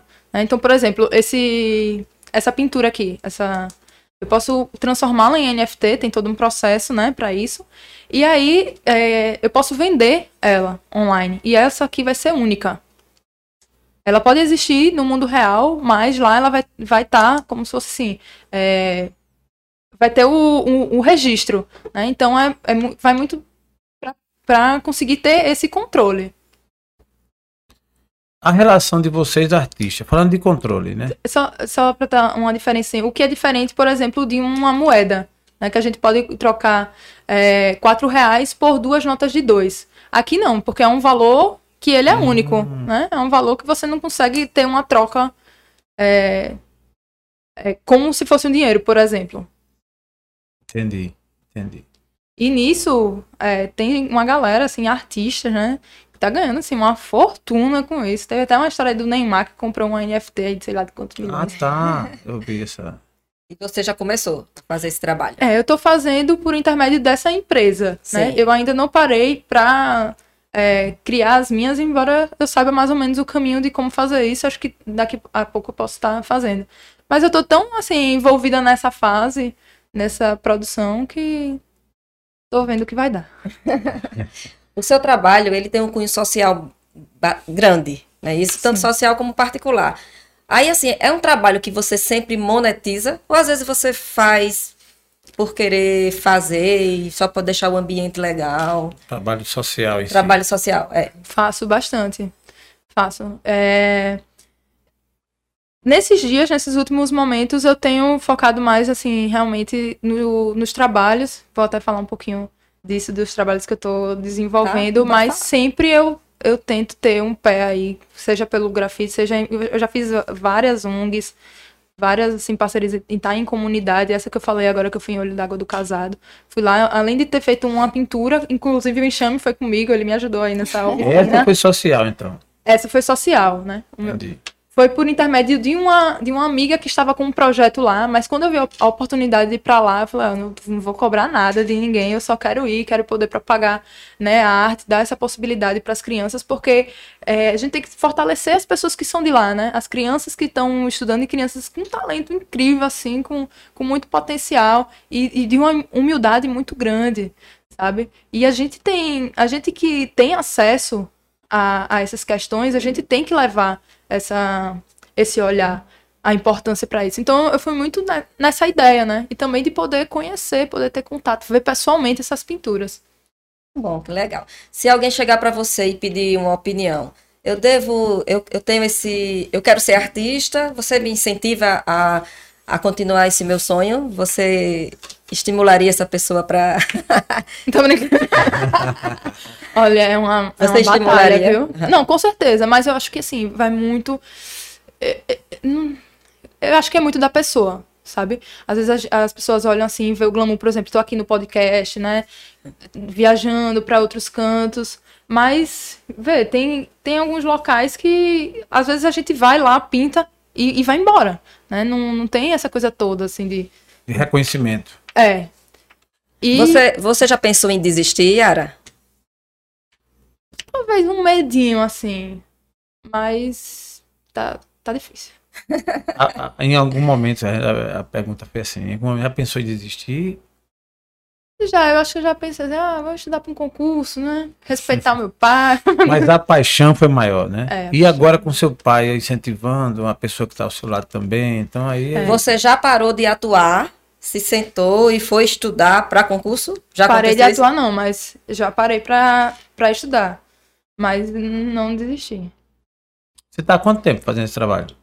Olha, desde aquele episódio que eu falei que eu fui pra rua, aquilo ali foi em 2013. Tu és bom de matemática? Eu sou de humanas. Quase 10 anos. Nove anos. 9 anos, quase 10 anos. Já é um 2013, tempo, 2014. já é um A tempo gente está em bom. 2022. Para o ano faz 10 anos, 2023. É. Aí antes disso eu já pintava umas telas, já participava de umas exposições. Só que vou contar agora como foi o meu primeiro trabalho, né? Boa. É que ela gosta de suspense mesmo. The Cast já abre o episódio com a convidada que gosta de suspense. Yara Pão, vamos lá. Pronto, eu tava lá com o meu portfólio, que é muito importante a gente ter, né? Sim. Tudo que a gente faz é muito importante a gente registrar. A gente tirar foto, a gente fazer um vídeo. Sim. Porque não só pra gente, mas pros outros também, mas principalmente E pra manter, gente. e manter seu histórico, né? Exatamente, o história. E aí tava lá com o meu, que é que eu construí e tava construindo durante a faculdade. Que não tem relação com que, muita relação com o que eu faço. Eu até quero falar um pouquinho disso. E aí, é, tava lá num parque de. Parque assim de food truck, que tem vários food trucks. E eu percebi que tinha um que tava sem muita.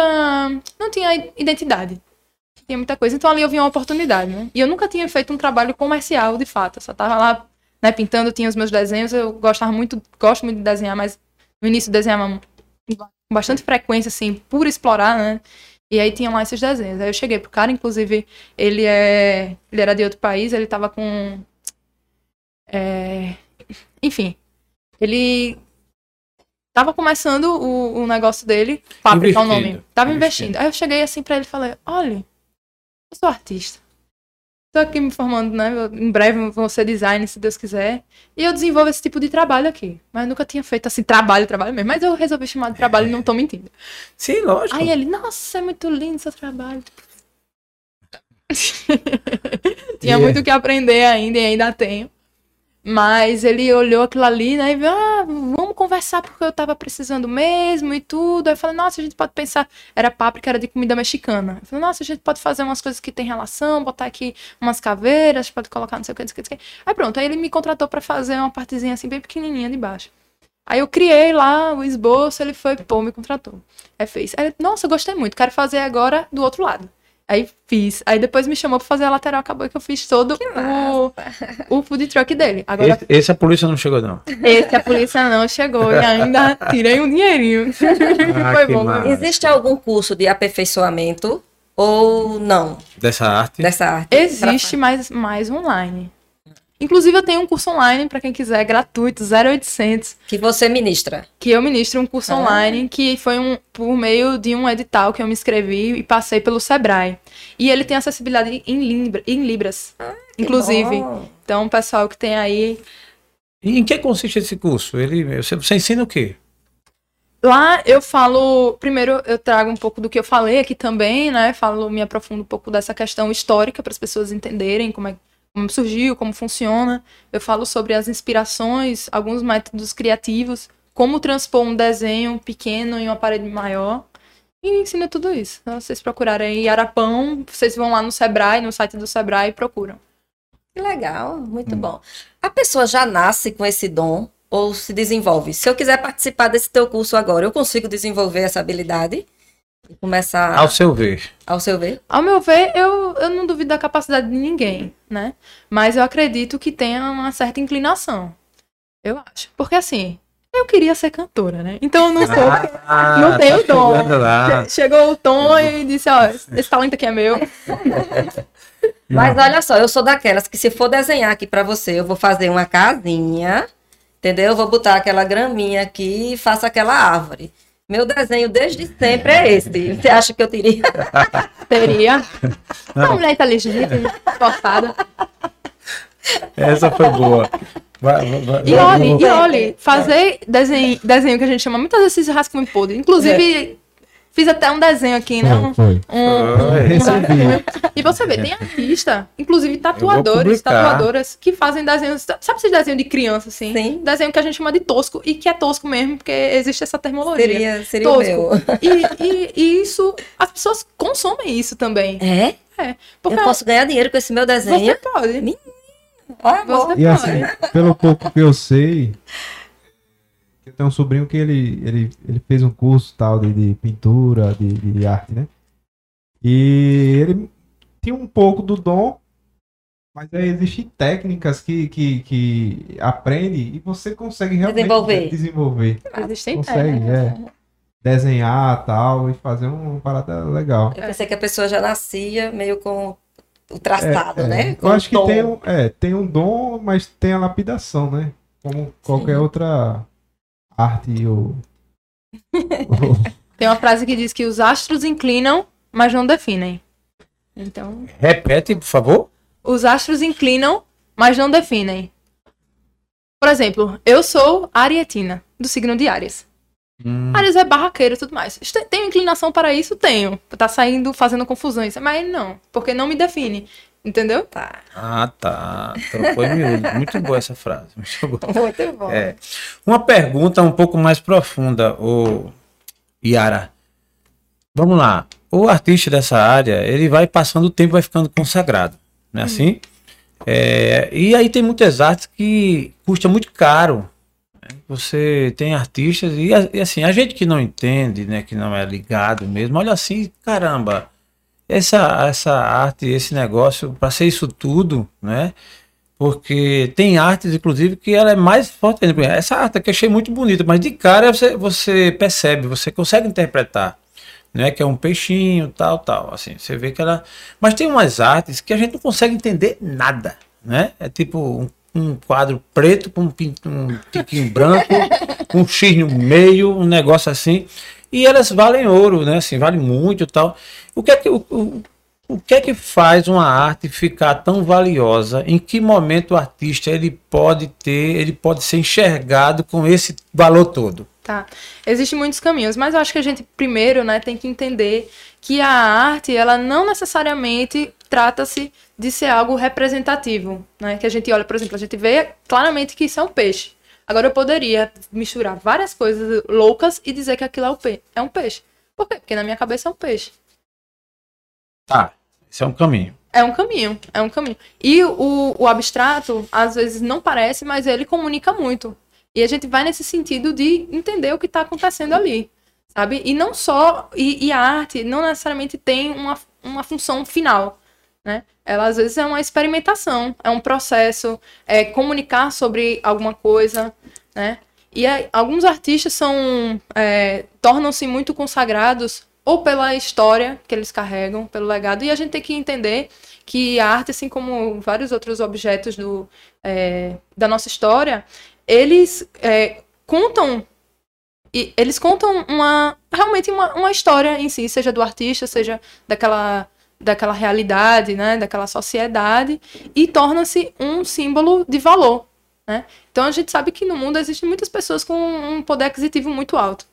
E a riqueza, muitas vezes, não é sobre dinheiro, né? É sobre uma, cadeira, por exemplo, que foi da minha bisavó. Foi criado por fulano de tal, que fez determinada coisa se- e se tornou conhecido por conta disso, que contribuiu dessa forma. Então, são vários caminhos. Que geram valor, né? Pronto, teve um exemplo do o Banksy, que é um artista anônimo, é, se não me engano ele é inglês, e aí ele leiloou um quadro dele, e na hora que foi comprado, isso custou, sei lá, tantos milhões de euros. Na hora que foi comprado, a arte automaticamente se destruiu. Ela, sabe aqueles papeizinhos que ficam recortados? Pronto, ele se autodestruiu quando foi lançado. E ele acabou valendo menos. Vê que louco. E a gente vê muito essa movimentação dentro do, do, da arte contemporânea. Isso é muito do contemporâneo, assim, de, de, de representar até muito da nossa sociedade, essa coisa da, da vida líquida, né? Sim. Bauman vem muito explicar, é, explicar Bauman, sobre isso. É. Os amores líquidos, né? essa coisa da gente é, tá aqui, daqui a pouco não, não tá mais, do efêmero. Eu acho que em partes do meu trabalho vai dentro disso também, né? Que é muito do nosso, porque é, eu pinto ali, mas na rua, mas não tem dono. Daqui a pouco alguém pode apagar, pode chegar a polícia, pode chegar alguém a apagar, pode sumir, é, é, ser interpretado de uma forma completamente diferente. Então, a sequência, no caso, para que valha esse dinheiro todo, tenha esse valor todo, na sua visão, a conclusão final qual é? Para que a arte tenha esse valor todo que chega a ter, né? Porque assim, tem quadros, assim, eu, eu bato nessa tecla porque é impressionante. Inclusive tem gente que tem esse hobby, né? Assim, alguns, alguns, algumas pessoas com poder aquisitivo elevado de colecionar quadros, Sim. né? De colecionar artes e artes caríssimas. E que as pessoas que não têm acesso, obviamente, que isso assim, ou que não conhecem, faz a grande pergunta, mas isso valer tudo isso? Você até já deu a explicação. Mas o que leva um artista a chegar nesse nível é por conta da idade? É a Yara daqui a 50 anos, que o quadro dela vai valer 10 milhões de dólares? É o que, em não, que, que não momento? necessariamente. É muito complexo. em que porque, momento? Porque você vê, é, esse da NFT, né? Foi um, uma pessoa que fez e que não era nenhum artista tão conhecido assim. Vendeu, pronto. O cara hoje tá milionário. Agora você pode, né? De repente uma pessoa aí aleatória que é, não tem tanta vivência assim, não se afirmou tanto artisticamente, cria algo e, e, por exemplo, vende. Tem gente que vende tweet, que vende meme e que ganha dinheiro com isso. Agora é muito complexo. Você, com o tempo também o seu trabalho vai ficando mais valorizado, com as pessoas que adquirem, onde você entra, né, nas galerias, o que que você conta, porque muitas vezes você, o seu trabalho representa um contexto histórico. Olha que louco. Porque a arte, ela não é, não é isso, sabe? Isso aqui vai se acabar. O que eu pintei no muro vai se acabar. Agora, a história daquilo ali, né? O legado é. que o artista deixa é outra coisa. É, eu tenho uma pergunta. Por favor. Uma pergunta não, um complemento aí que, que dessa, desse contexto aí. É, tem muitos artistas que não eram consagra consagrados em vida, depois que morreram, né? É. Os quadros foram é melhor que você fique vivo. Milhões, tal, ah, não, não é possível. É melhor você ficar. o trabalho ficar vivo mesmo. E outra, uma, agora uma pergunta. Hum. É, suas referências. Quais são? Interessante, era essa que eu falei. Você modela quem? Qual é, qual é a referência que você usa no, nesse mundo artístico? Olha, eu bebo de muitas fontes. De muitas fontes. É, até porque o meu trabalho, eu gosto muito de me adaptar e eu sinto que eu estou em uma construção constante. Constante. Embora eu tenha a minha linguagem, eu não me limito àquilo ali. Mas eu posso dizer alguns nomes, né? Tá, pelo menos três. Pelo menos, olha, eu, eu gosto muito da Ledânia, que é uma artista... Ela é latina também, ela tem um trabalho muito colorido. E esteticamente, eu é, me inspiro já me inspirei várias vezes nela, assim, bebo dessa fonte. E além do que, é uma artista que vive realmente o estilo de vida dela. Né? Vi, é, viaja para vários locais com o propósito do trabalho dela. Tem essa coisa de explorar as cores, de, de tratar sobre é, o, o, contexto realmente do que ela está fazendo. Me admira também o Cobra, Cobra. Cobra. É um artista que é brasileiro, muralista também, que está aí pelo mundo todo. Eu me identifico com isso, ele explora muito a, o rosto né, das pessoas. Eu, eu também me identifico com isso, eu acho que tem uma expressividade e uma singularidade grande. É, os gêmeos também, que são mais do. Tem mais assim essa linguagem visual semelhante ao grafite com os personagens que, que eles fazem, essa relação com Os gêmeos são dois irmãos, é? É, são gêmeos realmente. Ah, tá. Inclusive, eles já vieram aqui para Maceió para um projeto da CBTU e logo, acho que foi em 2016, 2015. É, no começo, né? Eles estavam lá, não perdi a oportunidade. Todo dia que eu podia, eu tava lá assistindo. Até que acho que eles ficaram com pena e me falaram, ah, minha filha, vem aqui, vai pintar. Toma aqui esses sprays, não acabar. Então eu tive o privilégio de dizer que eu pintei com gêmeos. E foi massa, assim, conhecer outros artistas, né? Ver, porque assim, a gente é, no início eu não tinha muita referência, não sabia que era possível viver de arte. Eu nunca comecei com o intuito de, ah, vou trabalhar com isso. Foi acontecendo. E aí, conhecer essa galera foi massa. Tem outra referência também, quando eu fui pro Rio de Janeiro, conheci. Conheci uma turma muito boa lá, que me inspirou bastante também em relação a a própria construção da narrativa do desenho, de, de imergir ainda mais. Coisas que eu já fazia, mas ver os artistas fazendo isso é, foi muito mais agregador ainda. É, é, é, muito legal você ter esse intercâmbio. Também me inspiro com as pessoas da minha terra, né? O, o Suel mesmo, o Suel, logo né, no início eu olhava para aquilo ali e falava, nossa, será que um dia eu vou chegar ali? Então faz parte também. É, o Joey, o Rafael, a Ursa, são todos os nomes daqui da, é, de, de Alagoas, Alagoas. Você já, é, na, na, sua trajetória, você já tirou fotos com várias pessoas também, é, sem ser artista dessa linha, mas pessoas públicas de renome. Me fala um pouco sobre isso. Eu vi foto sua com o Luciano Huck, foto sua com o Joel J. Como, como, é, como é essa. Você fica tietando ali para tirar foto? Como é? Tá incomodando? Não, é, já me acostumei. Me, me, conta, me conta, Yara, como, é, como, é, como essa, foi isso essa até do agora? Luciano Huck foi muito legal, assim, porque foi um projeto social ali. É, conheci o Carlos Jorge, que é hoje em dia. Vou contar já. Carlos Jorge é uma, é uma pessoa, uma criatura assim que veio lá do Vergel, com uma história de vida muito inspiradora, né? Ele foi, ele mesmo hum. conta que ele foi abusado, né? ele foi cresceu realmente marginalizado ali. E a gente sabe que as condições, para quem não conhece, o Vergel é uma região lagunar da gente, que é periférica, tem uma infraestrutura que não existe, na verdade, e que é, tem muita. Sofre muito, sabe? Tem muita dificuldade. Mas, ao mesmo tempo, é, tem muitas marisqueiras, tem muitos pescadores, e a gente vê que essas pessoas sobrevivem e constroem né, a sua família em cima, da, em cima daquela realidade deles. Então aquilo ali é muito inspirador. Então foi por onde conheci Carlos Jorge. Ele é, comecei a participar de uns projetos com ele, so, é, projeto social mesmo. É, minha mãe também já fez alguns projetos com ele. E aí foi. Aí uma dessas ele me convidou um tempo depois para fazer uma escola que estava com muita evasão de aluno por conta de violência. O, o local sentia muito lixo, imagine, uma escola que é né, um local imagino. tem que ter o um mínimo né, de respeito, de ser um, um espaço que abraça. E, e aí a ideia foi construir um outro local. Então, é, eu fui, eles me ajudaram com as tintas e eu dei uma oficina também para as crianças para estarem pintando ali comigo. Criei todo é, o desenho para valorizar as marisqueiras, para integrar a ideia da educação. Enfim, depois eu posso até colocar aqui, o Tom vai botar aqui para vocês verem como ficou. Boa, e aí nessas o, o, o Carlos Jorge, Carlos Jorge foi, venceu na vida, construiu o Manda Ver, começou a agregar as pessoas da própria população a, a participar desse projeto. Tenho interesse em conhecê-lo. Por você, favor. Você pode fazer essa ponte?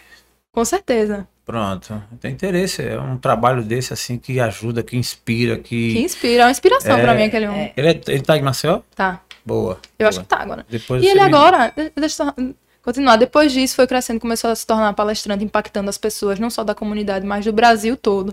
Começou a, a crescer e hoje ele é o secretário, é um secretário de. Daqui do município? É. Ah, tá, Eita. que bom, que bom. Importante. Foi nessa que você tirou a foto com o Luciano? Eu, ele ainda não era secretário, foi nessa do da escola. E aí ele me fez essa surpresa. Ah, tá certo. Ele me fez essa surpresa.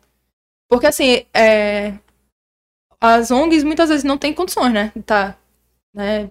E aí eu já faz parte realmente do meu trabalho, sempre que possível, tá é, contribuindo. contribuindo.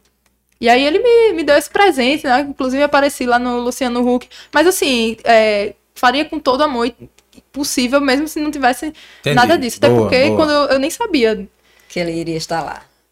Você teve no tracto também com foi no, foi no, foi no Market Show, não lembro qual é, foi dos dois. É, foi é simultâneo, é o mesmo, né? É. é o mesmo. Aí eles me chamaram para fazer um painel do Sebrae, pelo Sebrae, logo ali na entrada. Aí é, eu fiz, era para ser só um dia, né? Aí eu vi ali a oportunidade, inclusive era um evento de marketing, disse, vou vestir a camisa, né? Então fui lá, botei a minha roupa, meu chapéu para fazer todo aquele marketing e, e produzi esses quadros aqui e escolhi as pessoas que eu tinha mais afinidade e, enfim, que poderia estar no dia também que eu ia estar tá pintando. E aí é, tive até a ajuda de um, de um amigo meu, o Nossa, tem hora que eu esqueço o nome da galera. Tipo, é meu amigo, assim. A idade, a idade. não, A idade, gente, a idade. idade. Sabe aquela idade velha? Momento. Renata, Renata, Renata. escreveu esse, esse, esse quadro É. aí de gente que esquece as coisas. Gente, eu sou esquecida com o nome. Pablo De Luca. Pablito. Um beijo pro Pablito. Ah, opa, que pulou a fogueira. Pablito. Pronto, aí ele me ajudou lá em convidar, né? Porque eu tinha que estar lá pintando. Então ele chamou, falou: Ah, tem uma artista lagoana e ela quer aqui presentear vocês. E a galera foi lá, saía lá muitas vezes lá do. Daquele grupinho, daquela área reservada, pra ir tirar foto comigo no painel e receber o presente. Então eu tive contato com o Joel. Jota, com o Cacá Diniz. É, foi. Boa. Carlinhos boa, Maia. boa, boa. Ele foi o muito filho- legal. O Davi, não foi? O Foi. Davi, filho do Kepler. Do João Kepler. do João Kepler. Foi. Eu vi Davi. Braga. Davi E Braga. Arapão, e Arapão, como é que você se vê daqui a cinco anos? Você vai estar com 31, depois você vai ser, eu quero que vocês falem com de 5, com 31 e com 36. Eita. Cabelo escovado? Não, já sei que Já não, passei aí né? dessa fase. É, Eu espero ter a resistência aí das cacheadas. me conta. Olha, eu espero ser mãe. Eu acho que eu vou ser mãe. Boa. Vai ser um grafiteirozinho, uma, É. uma, uma muralista, Um assim. bagunceirozinho. com Heitor, Heitor. Um Bora Ariana, ali. uma, uma Ariana bagunceira. É. E aí, mais o quê? Eu espero estar pintando. Eu vou estar pintando, seja onde for. Eu vou onde a Qual é o seu levar. maior sonho? Crescer. Mais. Ser reconhecida, né? É consequência. Eu acho que crescer em vários aspectos é o que eu pretendo. É o que eu venho me esforçando. Crescer. Só não por lá, né? Não dá por lado. Como eu Não, não imaginei. fala de mim, não, Não foi profecia, viu, que eu disse, tá? Não, não fala de mim, não. Mas aí tranquilo, as gordinhas, os gordinhos têm o seu valor. É. Ô, Yara, a gente sempre pergunta aqui, um é um momento mais difícil da sua vida, um momento mais. um momento melhor e tal. É, que a gente chama aqui de momento luz, momento sombra. A gente queria saber o seu momento sombra. O momento difícil, você é uma menina muito nova, né? Tem uma, tem uma história, embora já bem intensa, porque você tem quase 10 anos já fazendo esse trabalho. E, e com essa iniciativa, enfim, já enfrentou algumas coisas, né? Você até relatou. Mas existe algum momento que marcou sua vida, que foi um momento difícil? Dificuldade todo mundo passa, né? Nas coisinhas pequenas da vida, mas eu acho que eu vou deixar isso pro futuro. É, é, uma, é uma pergunta muito forte. É verdade. É forte, é. Muito, Mas com muito. certeza vai ter relação com Espero a que vida. não tenha, né? E espero que não tenha, mas É. naturalmente vai ter, né? Se eu me Pode manter acontecer. viva, se, se eu me manter viva, se Deus quiser, É eu- verdade, eu vou é sofrer muito. É, faz parte, né? Faz parte. Não necessariamente. Faz É parte do, verdade, né? do ciclo do ser humano. É, né? ciclo do ser humano, naturalmente, mas vamos, vamos trabalhar, né? Mas Ter faz fé parte. pra- né? É, porque Tem mãe, quem tem pai, quem tem família, quem viaja muito, enfim, né? Mas o bom é que você tem um brilho nos olhos muito legal. Você, a gente percebe que o seu trabalho você faz com, com a alma mesmo. Isso é muito bom. Isso é Precisa muito ter de bom. um lencinho, né? E é porque ela se conteve, viu? Eu percebi. Eu também faço isso. Segura a Segura, onda. segura a onda, segura a onda. Mas a próxima pergunta. E o momento luz de Yara? Diz pra gente. Eu acho que para as pessoas terem mais acesso, né? Vocês viram aqui, não sei se conseguiu dar um zoom. Se eu consegui depois dar um zoom naquela voltar a cena, assim, que eu me arrepiei. Eu acho que foi a primeira vez que eu pintei, foi um momento luz, né? Não tem como não ser. Olha, olha quantos quilômetros rodados já, né? Depois disso. É verdade. Mas eu acho que o momento luz vai chegar ainda também, se Deus quiser. Até o momento, esse é o que você considera. Né? Até isso. que você- É, é isso que eu vou, é isso que eu vou compartilhar. Registrar. Os outros momentos vai ficar para os próximos convites. Boa, eu, eu sou ousado vou dizer assim, outro momento luz é estar aqui no TheCast. É, É, com certeza. mudando, é, acompanhando essa mudança, essa virada, né? Essa nova, nova jornada do nosso podcast, e agora com o TheCast, recebendo aqui TheCast. Arapão, né? E ela deixou, Nata, acho que é a propósito mesmo, me deu um fora logo no começo, eu gostei. É, sem dizer no significado do nome dela, eu digo, não é possível o negócio, acho que é pra audiência ficar segurando. Será, será que é isso, Tom? Sabida, viu? Eu ouvi dizer que ela gostava muito de pão, né? É verdade. Yara. Não, tem várias Quando conversas. ela mandava ela comprar o pão, só- ela, ela vinha sem pão nenhum, tinha comido no meio do caminho. Foi. Fofoca não falta. Ela queria ser modelo, não falou como era isso, não é? Ela queria ser cantora, né? É O mesmo sonho de Renata, minha esposa, que também queria ser cantora. Aí o Tom abortou. Eita. Meu sonho. Então você vai, você vai fazer agora um pull pra gente fechar esse episódio. Não, não, eu, eu, eu volto atrás. Dá pra, dá pra. Dá? Com técnica dá pra. Dá. Eita. Rapaz, esse, esse episódio do The Olha. Quest deve estar eu- sendo eu milagre. Dá pra dançar. Com técnica também. Não. Vou mudar. Vamos continuar. Vai tirar, o Olha, brilho, vai tirar o brilho da Yarapão, né? Se começar a Vamos falar de eu dançarina aqui, ó, vai. Yara, vamos lá. Sabe por que eu acho que seu nome é de Yara, é Yarapão? Porque eu acho que você é de pão de açúcar. E outra porque gosta de pão, mas ela vai ter que dizer. né? É. Não, Acertei? Não, o nome dela era para ser Brilhante Pinto. Eu vou logo dizer. Já entendeu? contou. Não, desculpa, vou voltar atrás. Deixa ela contar. É o ao contrário. Conta por que Yarapão, por Olha, favor. isso é inédito, viu? Isso é inédito que eu, eu carrego esse estigma, esse medo. É, eu lembro, pequenininha, o meu irmão foi chamado lá naquela coisa lá de escola, né?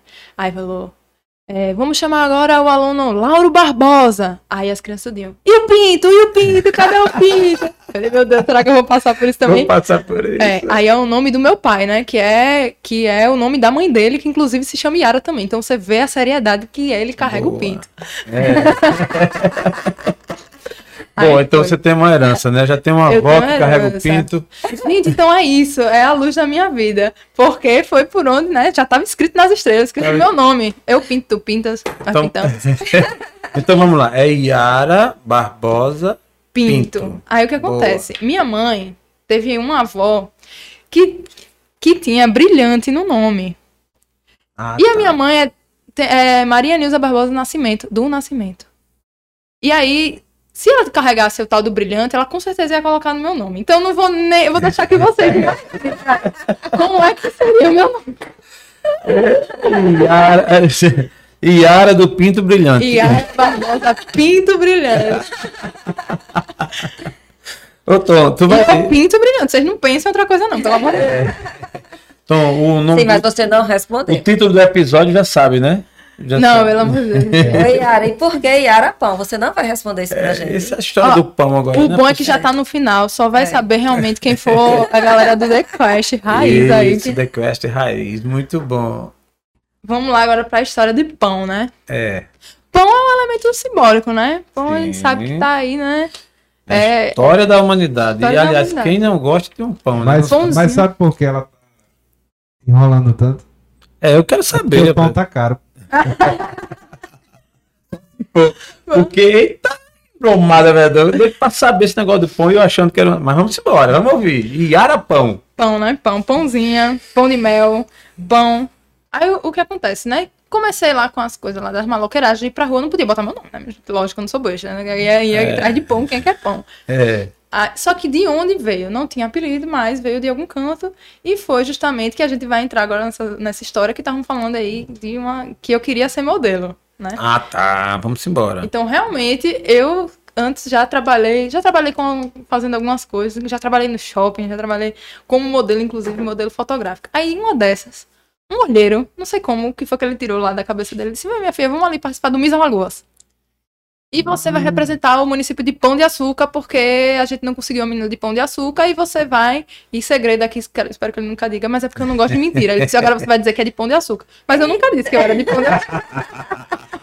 Rapaz, que história engraçada. Essa... Só que eu não gosto de mentir. Só se for mentira assim necessária, mas brincadeira, eu não, eu não gosto. E, eu nunca disse isso, né? Que eu era de pão de açúcar. Revelação do The Quest. É revelação. Yara Pão não gosta de mentir. Isso é uma. Vai ser um corte bem legal, viu? Ela não gosta só. Vamos ver.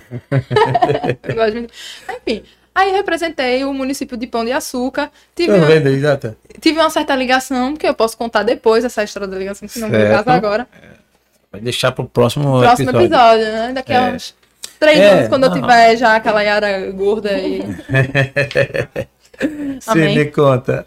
Aí pronto, aí fui lá e representei o município de Pão de, de, Pão de Açúcar no Miss Alagoas. Veja só, estava eu desfilando. Tom, bota a imagem aqui. É, Bota aqui. Vai. essa vai essa pessoa. Essa vai. Essa precisa. Essa precisa. Eu vou- eu vou achar Essa outra vai foto. pra história mesmo. viu? Eu vou achar uma, uma toda descatembada que nem ele me conheceu, pra gente ver aquela, aquela diferença, né? Eita, que resenha. Me conta, tu desfilando de. Representando é, pão de açúcar. traz meus amigos tirando a maior onda, dizendo que era o meu irmão que tava desfilando, porque Ei, Caramba! foi uma onda. Também representei um outro concurso desse, Sim. Maceió. Eita, mas peraí, eu fiquei curioso, Yara. Vamos lá, tô desfilando como, é como representante de pão, Pão de de açúcar. açúcar. Foi. e tal, então todo mundo. E agora me conta, e a galera de Pão de Açúcar, assim, o povo, aí não é possível, essa menina foi de onde? foi aqui em Maceió isso? Foi Maceió. Ah. Foi Maceió. Eu quase mandava até o Instagram ontem para o nosso amigo Vitor, que ele é de Pão de Açúcar, tu conhece, é porque eu digo, eu, eu ia mandar, porque eu não examinei que esquecendo, mas ele- tu conhece ela, a É. família dela, seus pais É. tal. Eu, Imagina. eu tô aguardando o processo, né? Eita, mas quase ganhava, Nossa, fui nem classificada. nem classificado. Sabe, É. sabe Do jeito que eu lhe conheci no bueiro, minha filha, você não ganhava nem pra Miss, nem pra Miss de...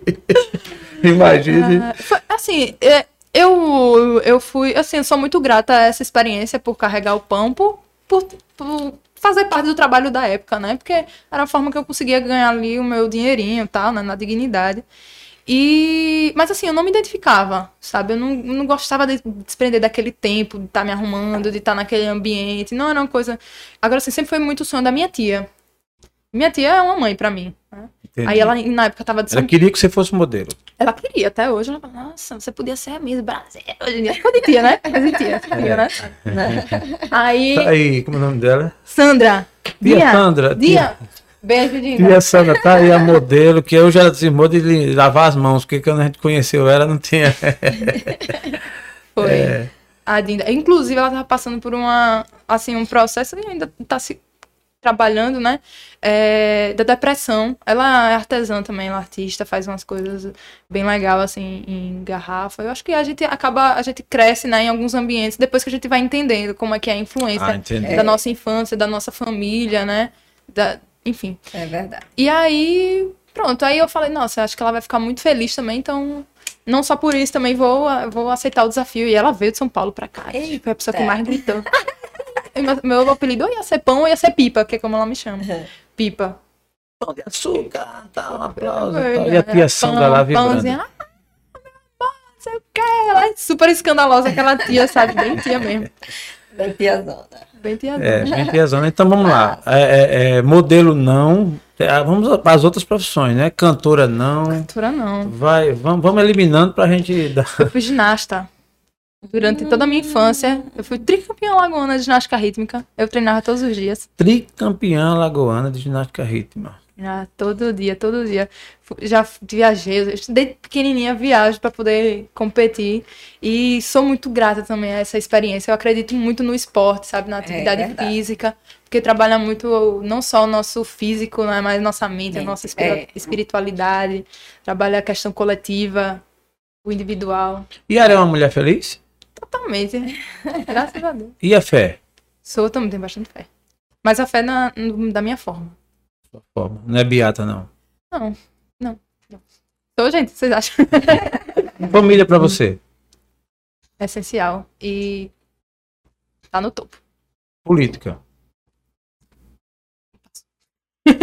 Passa. Entendi. Vamos requerer os universitários, né? É. Mas, Yara, tá sendo uma alegria pra nós ter, ter, ter batido esse papo contigo, né, Natinha? Isso mesmo. É, já desde já a gente te agradece de coração e reconhece o teu trabalho, reconhece, assim, você, como, eu te falo, como nós falamos aqui, você não está aqui à toa, assim, existe uma razão, um motivo por que você está aqui. E a gente queria te colocar à disposição para você falar das suas considerações, é, de repente lembrar mais de alguém, enfim, transmitir aí esse seu, essa sua energia boa aí para nossa audiência e para a sua também, né, que não é pequena. Fica à vontade, por favor. Ai, nossa. Meu coração é só agradecimento, é gratidão, assim, porque a gente vai vendo que sozinho a gente não é ninguém, né? A gente tem que ter muito do nosso esforço, do nosso compromisso, mas muito é sobre conexão. É sobre pessoas, né? São- é. Eu me sinto muito e cada vez mais ciente que eu tô aqui para servir. E eu busco muito isso, sabe? Tenho muito a agradecer. Eu, eu nem comentei aqui também. é, no momento, eu não estou conseguindo dar muita continuidade, porque, como eu estou dizendo, é um trabalho que cada vez mais requer muito do meu tempo, né, e conseguir administrar tudo isso é difícil, e também eu, eu quero várias coisas, mas enfim, é o meu envolvimento com a capoeira, inclusive daqui a pouco vou estar lançando um livro de movimentos da capoeira, ah. um, um, livro de fotografia com descrições que eu montei inclusive com, com o Pablo De Luca, que é um amigo meu, um fotógrafo, é um, ele é argentino, mas já é alagoano, praticamente. Hum. E aí é, a gente fez uma, uma série na Serra da Barriga, e para mim é um lugar sagrado. É, e, e, por coincidência, eu amanhã vou estar pintando o Zumbi dos Palmares. Que para mim é um símbolo, pra gente é um símbolo de, de sim, revolução, né? Sim, de, sim. de, de, de, enfrentamento, né? De luta, né? Representa não só, principalmente a luta do... A luta negra, né? Mas também dos oprimidos, das pessoas que são excluídas do, dos índios inicialmente, né? Também. Mas para mim representa muito a questão da, da, liberdade das pessoas. E eu acho que isso é um assunto também que a gente tem que estar sempre em pauta. É muito importante a gente não se deixar se influenciar e deixar de lado, né? Se influenciar, né, o, o, pelos outros. E, enfim, encontrar, encontrar um nosso valor, tem sempre essa essa posição de, de enfrentamento. E dentro da capoeira, é, conheci o Oricuri Caissara, é, que eu sou muito grata.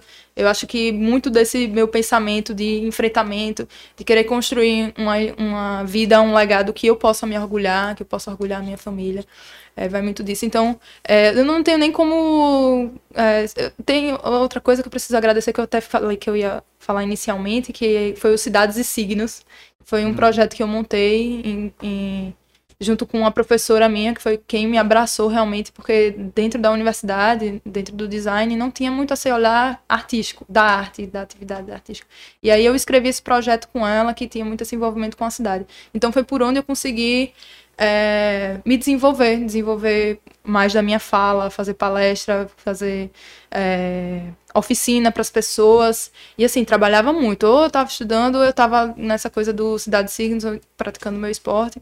E a gente, eu, e eu consegui, graças a Deus, uma bolsa, quase desde o início da faculdade até o final, uma bolsa aí simbólica de 400 reais, que na época era todo muito dinheiro, que era onde eu Sim. conseguia guardar, comprar minhas tintazinhas, né, e, começar. Então, assim, foi realmente na, na raça e tenho muito a agradecer a, a, ao ensino público, né, porque se não fosse isso, eu acho que eu não, não estaria aqui e muita gente também. É verdade, é verdade. Essa coisa inspira, e faz com que você valorize, né? Valorize o seu trabalho. Muito linda, muito é. linda. Você vê que é, é, realmente é de artistas que vão longe. Anote o que eu estou dizendo, você vai longe. Amém. É. Você não vai parar por aqui nem tão cedo, é, vai longe. Daí sim, professora Ana Maria, é, obrigada por ter me é. Eu faço as palavras, minhas as palavras dela, né? agradecer a todo, todo alagoano, todo brasileiro que é, incentiva a cultura. Eu, eu esse, esse, esse TheQuest, né, esse projeto nosso, né, de, de, de podcast, é impressionante. Eu, eu sempre gostei, achei interessante, mas nesse, nesse momento de, desse projeto de podcast, eu passei a ver a cultura com outro olhar.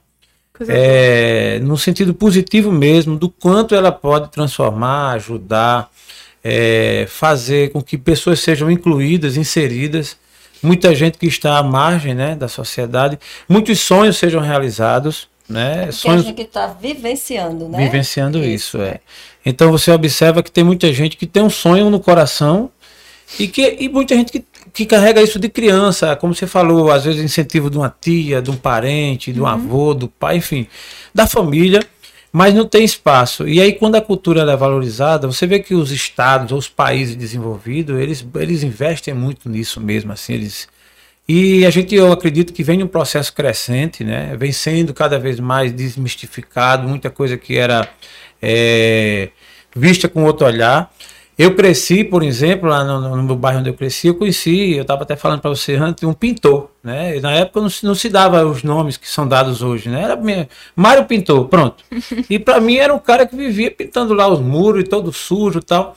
Não se, não se divulgava aquilo como uma arte, como um negócio de valorização, embora já fosse admirável. Uhum. Eu admirava o Mário Pintor. Ele é um cara realmente assim, talentoso, mas não se dava o valor. E hoje, com a evolução, você vê que os artistas passam a ser valorizados.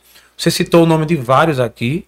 E aí tem o seu que está aqui junto com a gente, Arapão, e a gente aproveita para agradecer, né, Natia? Quero suas considerações também. É agradecer é, de coração. Não embora não. Ficou gostoso, né? Gostoso aqui. Eu comecei, é. gente, o The Quest assim meio apreensivo, tal, mas agora tá numa por mim tinha começado agora. The Quest com você. Eu posso só falar uma última? Por favor. Não, não, não, não. É Sem dúvida, é um, o espaço é seu, por favor. Eu acho que é um último projeto que eu queria mencionar para fortalecer isso que está falando. Vocês sim, falando. sim, por favor. Você vê o assim, a, a, capacidade né, da arte, que não é só não é só decoração, não é só aquilo que parece, né? Existe Entendi. toda hum. uma coisa. E aí eu fui convidada para fazer um trabalho dentro de uma, uma espécie de clínica para homens de dependente químico, que é da Imagina. igreja. Imagina. Da igreja católica.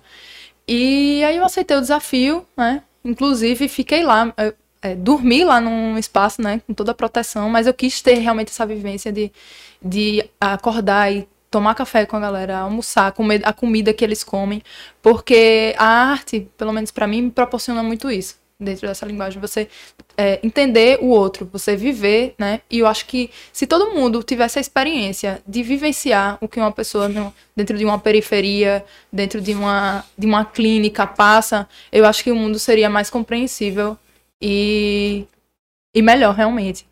Então, eu fui lá, fiz essa oficina com esses meninos, né? Gente que é, a família muitas vezes está desacreditada, muitas vezes nem eles mesmos acreditam, né? Os adictos, pessoas que que todo mundo, querendo ou não, está sujeito a isso. Quem não se cuida, né? Quem, quem despenca um pouquinho aí na fé, nos seus princípios, pode é, entrar aí no que você falou aí da, da escuridão, do, do momento, né, que é, é o que eu me esforço muito para nunca chegar perto disso, sabe? E, e aí foi muito mágico, foi muito fortalecedor ver esses, esses meninos é, pintando, se esforçando, vendo que eles são capazes. Muitos deles no início estavam com medo, mas aí foram lá, né? Teve um até que eu falei, ah, faça aqui o que você sabe fazer dentro desse, desse espaço. E nossa, ficou muito feliz, né? E a gente acaba construindo um, um repertório para eles também, Sim. que eles são capazes de viver outra coisa além daquilo que o mundo é muito mais. Então eu vejo muito arte com esse potencial transformador. Não tenha dúvida, eu acho que a palavra mágica de tudo que você falou nessa sua última fala é a doação. É você se doar e você se colocar no lugar do outro. Sim. É impressionante como a, o cenário muda. Porque uma coisa é você ler, uma coisa é você ouvir e tal, mas no seu caso, principalmente, isso é um grande sinal de quem faz a arte com amor, é você ir lá, porque quem é que queria ir lá, dormir no ambiente, Não. amanhecer o dia, respirar, e ali com certeza você ganhou inspiração, você viu é, é, é de perto, né? Todo, toda aquela vivência. Total. Isso, isso, Muito bonito esse trabalho, Yara. É, Muito é. bonito mesmo. Você vê que agora a gente pode dizer que conhece um pouco mais a Yara Pão, né? Agora a gente sabe do nome o verdadeiro, o lado humano, o lado, é. o lado. Porque assim, é como você diz, uma coisa é você ver só a arte. A arte tá muito linda. A arte tá, tudo bem. Mas por trás disso aqui, o que é que se passa? Exatamente. Né?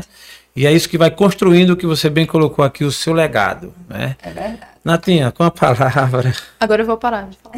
Não, Acabou. Não, mas se tiver outro projeto relevante, pode falar. A gente aqui, é. o, pod, o e... TheCast, né, o podcast tem essa característica. E né? não tenha dúvida que você vai voltar outras vezes, né? O TheCast chegou na nossa vida, não foi por acaso. E é incrível como a gente está assim, a, a, abrindo a nossa mente, o quanto a gente está conhecendo as pessoas e, e vivenciando algo diferente do nosso dia a dia, do que era comum, tanto na minha vida como na vida de, de Jaelso, que é esse corre-corre do da vida profissional da gente, né? E aqui o, o podcast chegou para isso, para que a gente conhecesse pessoas, visse como o mundo é grande, como o mundo é diversificado e como as pessoas são boas, são, são queridas, enfim, o quanto vocês agregam a gente aqui. Então a sua história de vida é linda.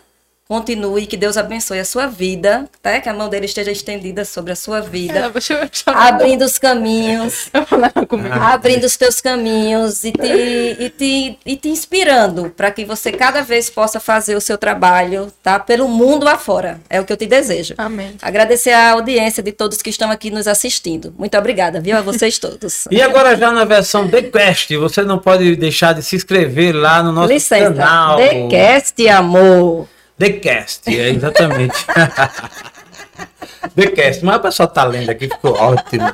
Então, a gente te agradece, encerrando o nosso episódio. É, Yara, a gente te agradece de coração. Continue com, essa, com esse brilho nos olhos. Você vai voltar aqui, viu? Amém. Espero ter muito mais histórias. lançar o livro de capoeira, a gente quer ver esse Ai, livro. bom. também. Boa, boa. Aí Amém. você de repente e, e traz um, quilos, quilinhos a mais. traz Não, um não, capoeirista for aqui. pra frente. né? Amém. Então a gente agradece a, agradece a toda a audiência, como sempre agradecendo ao Tom e essa nova versão do nosso podcast chamado The Cast.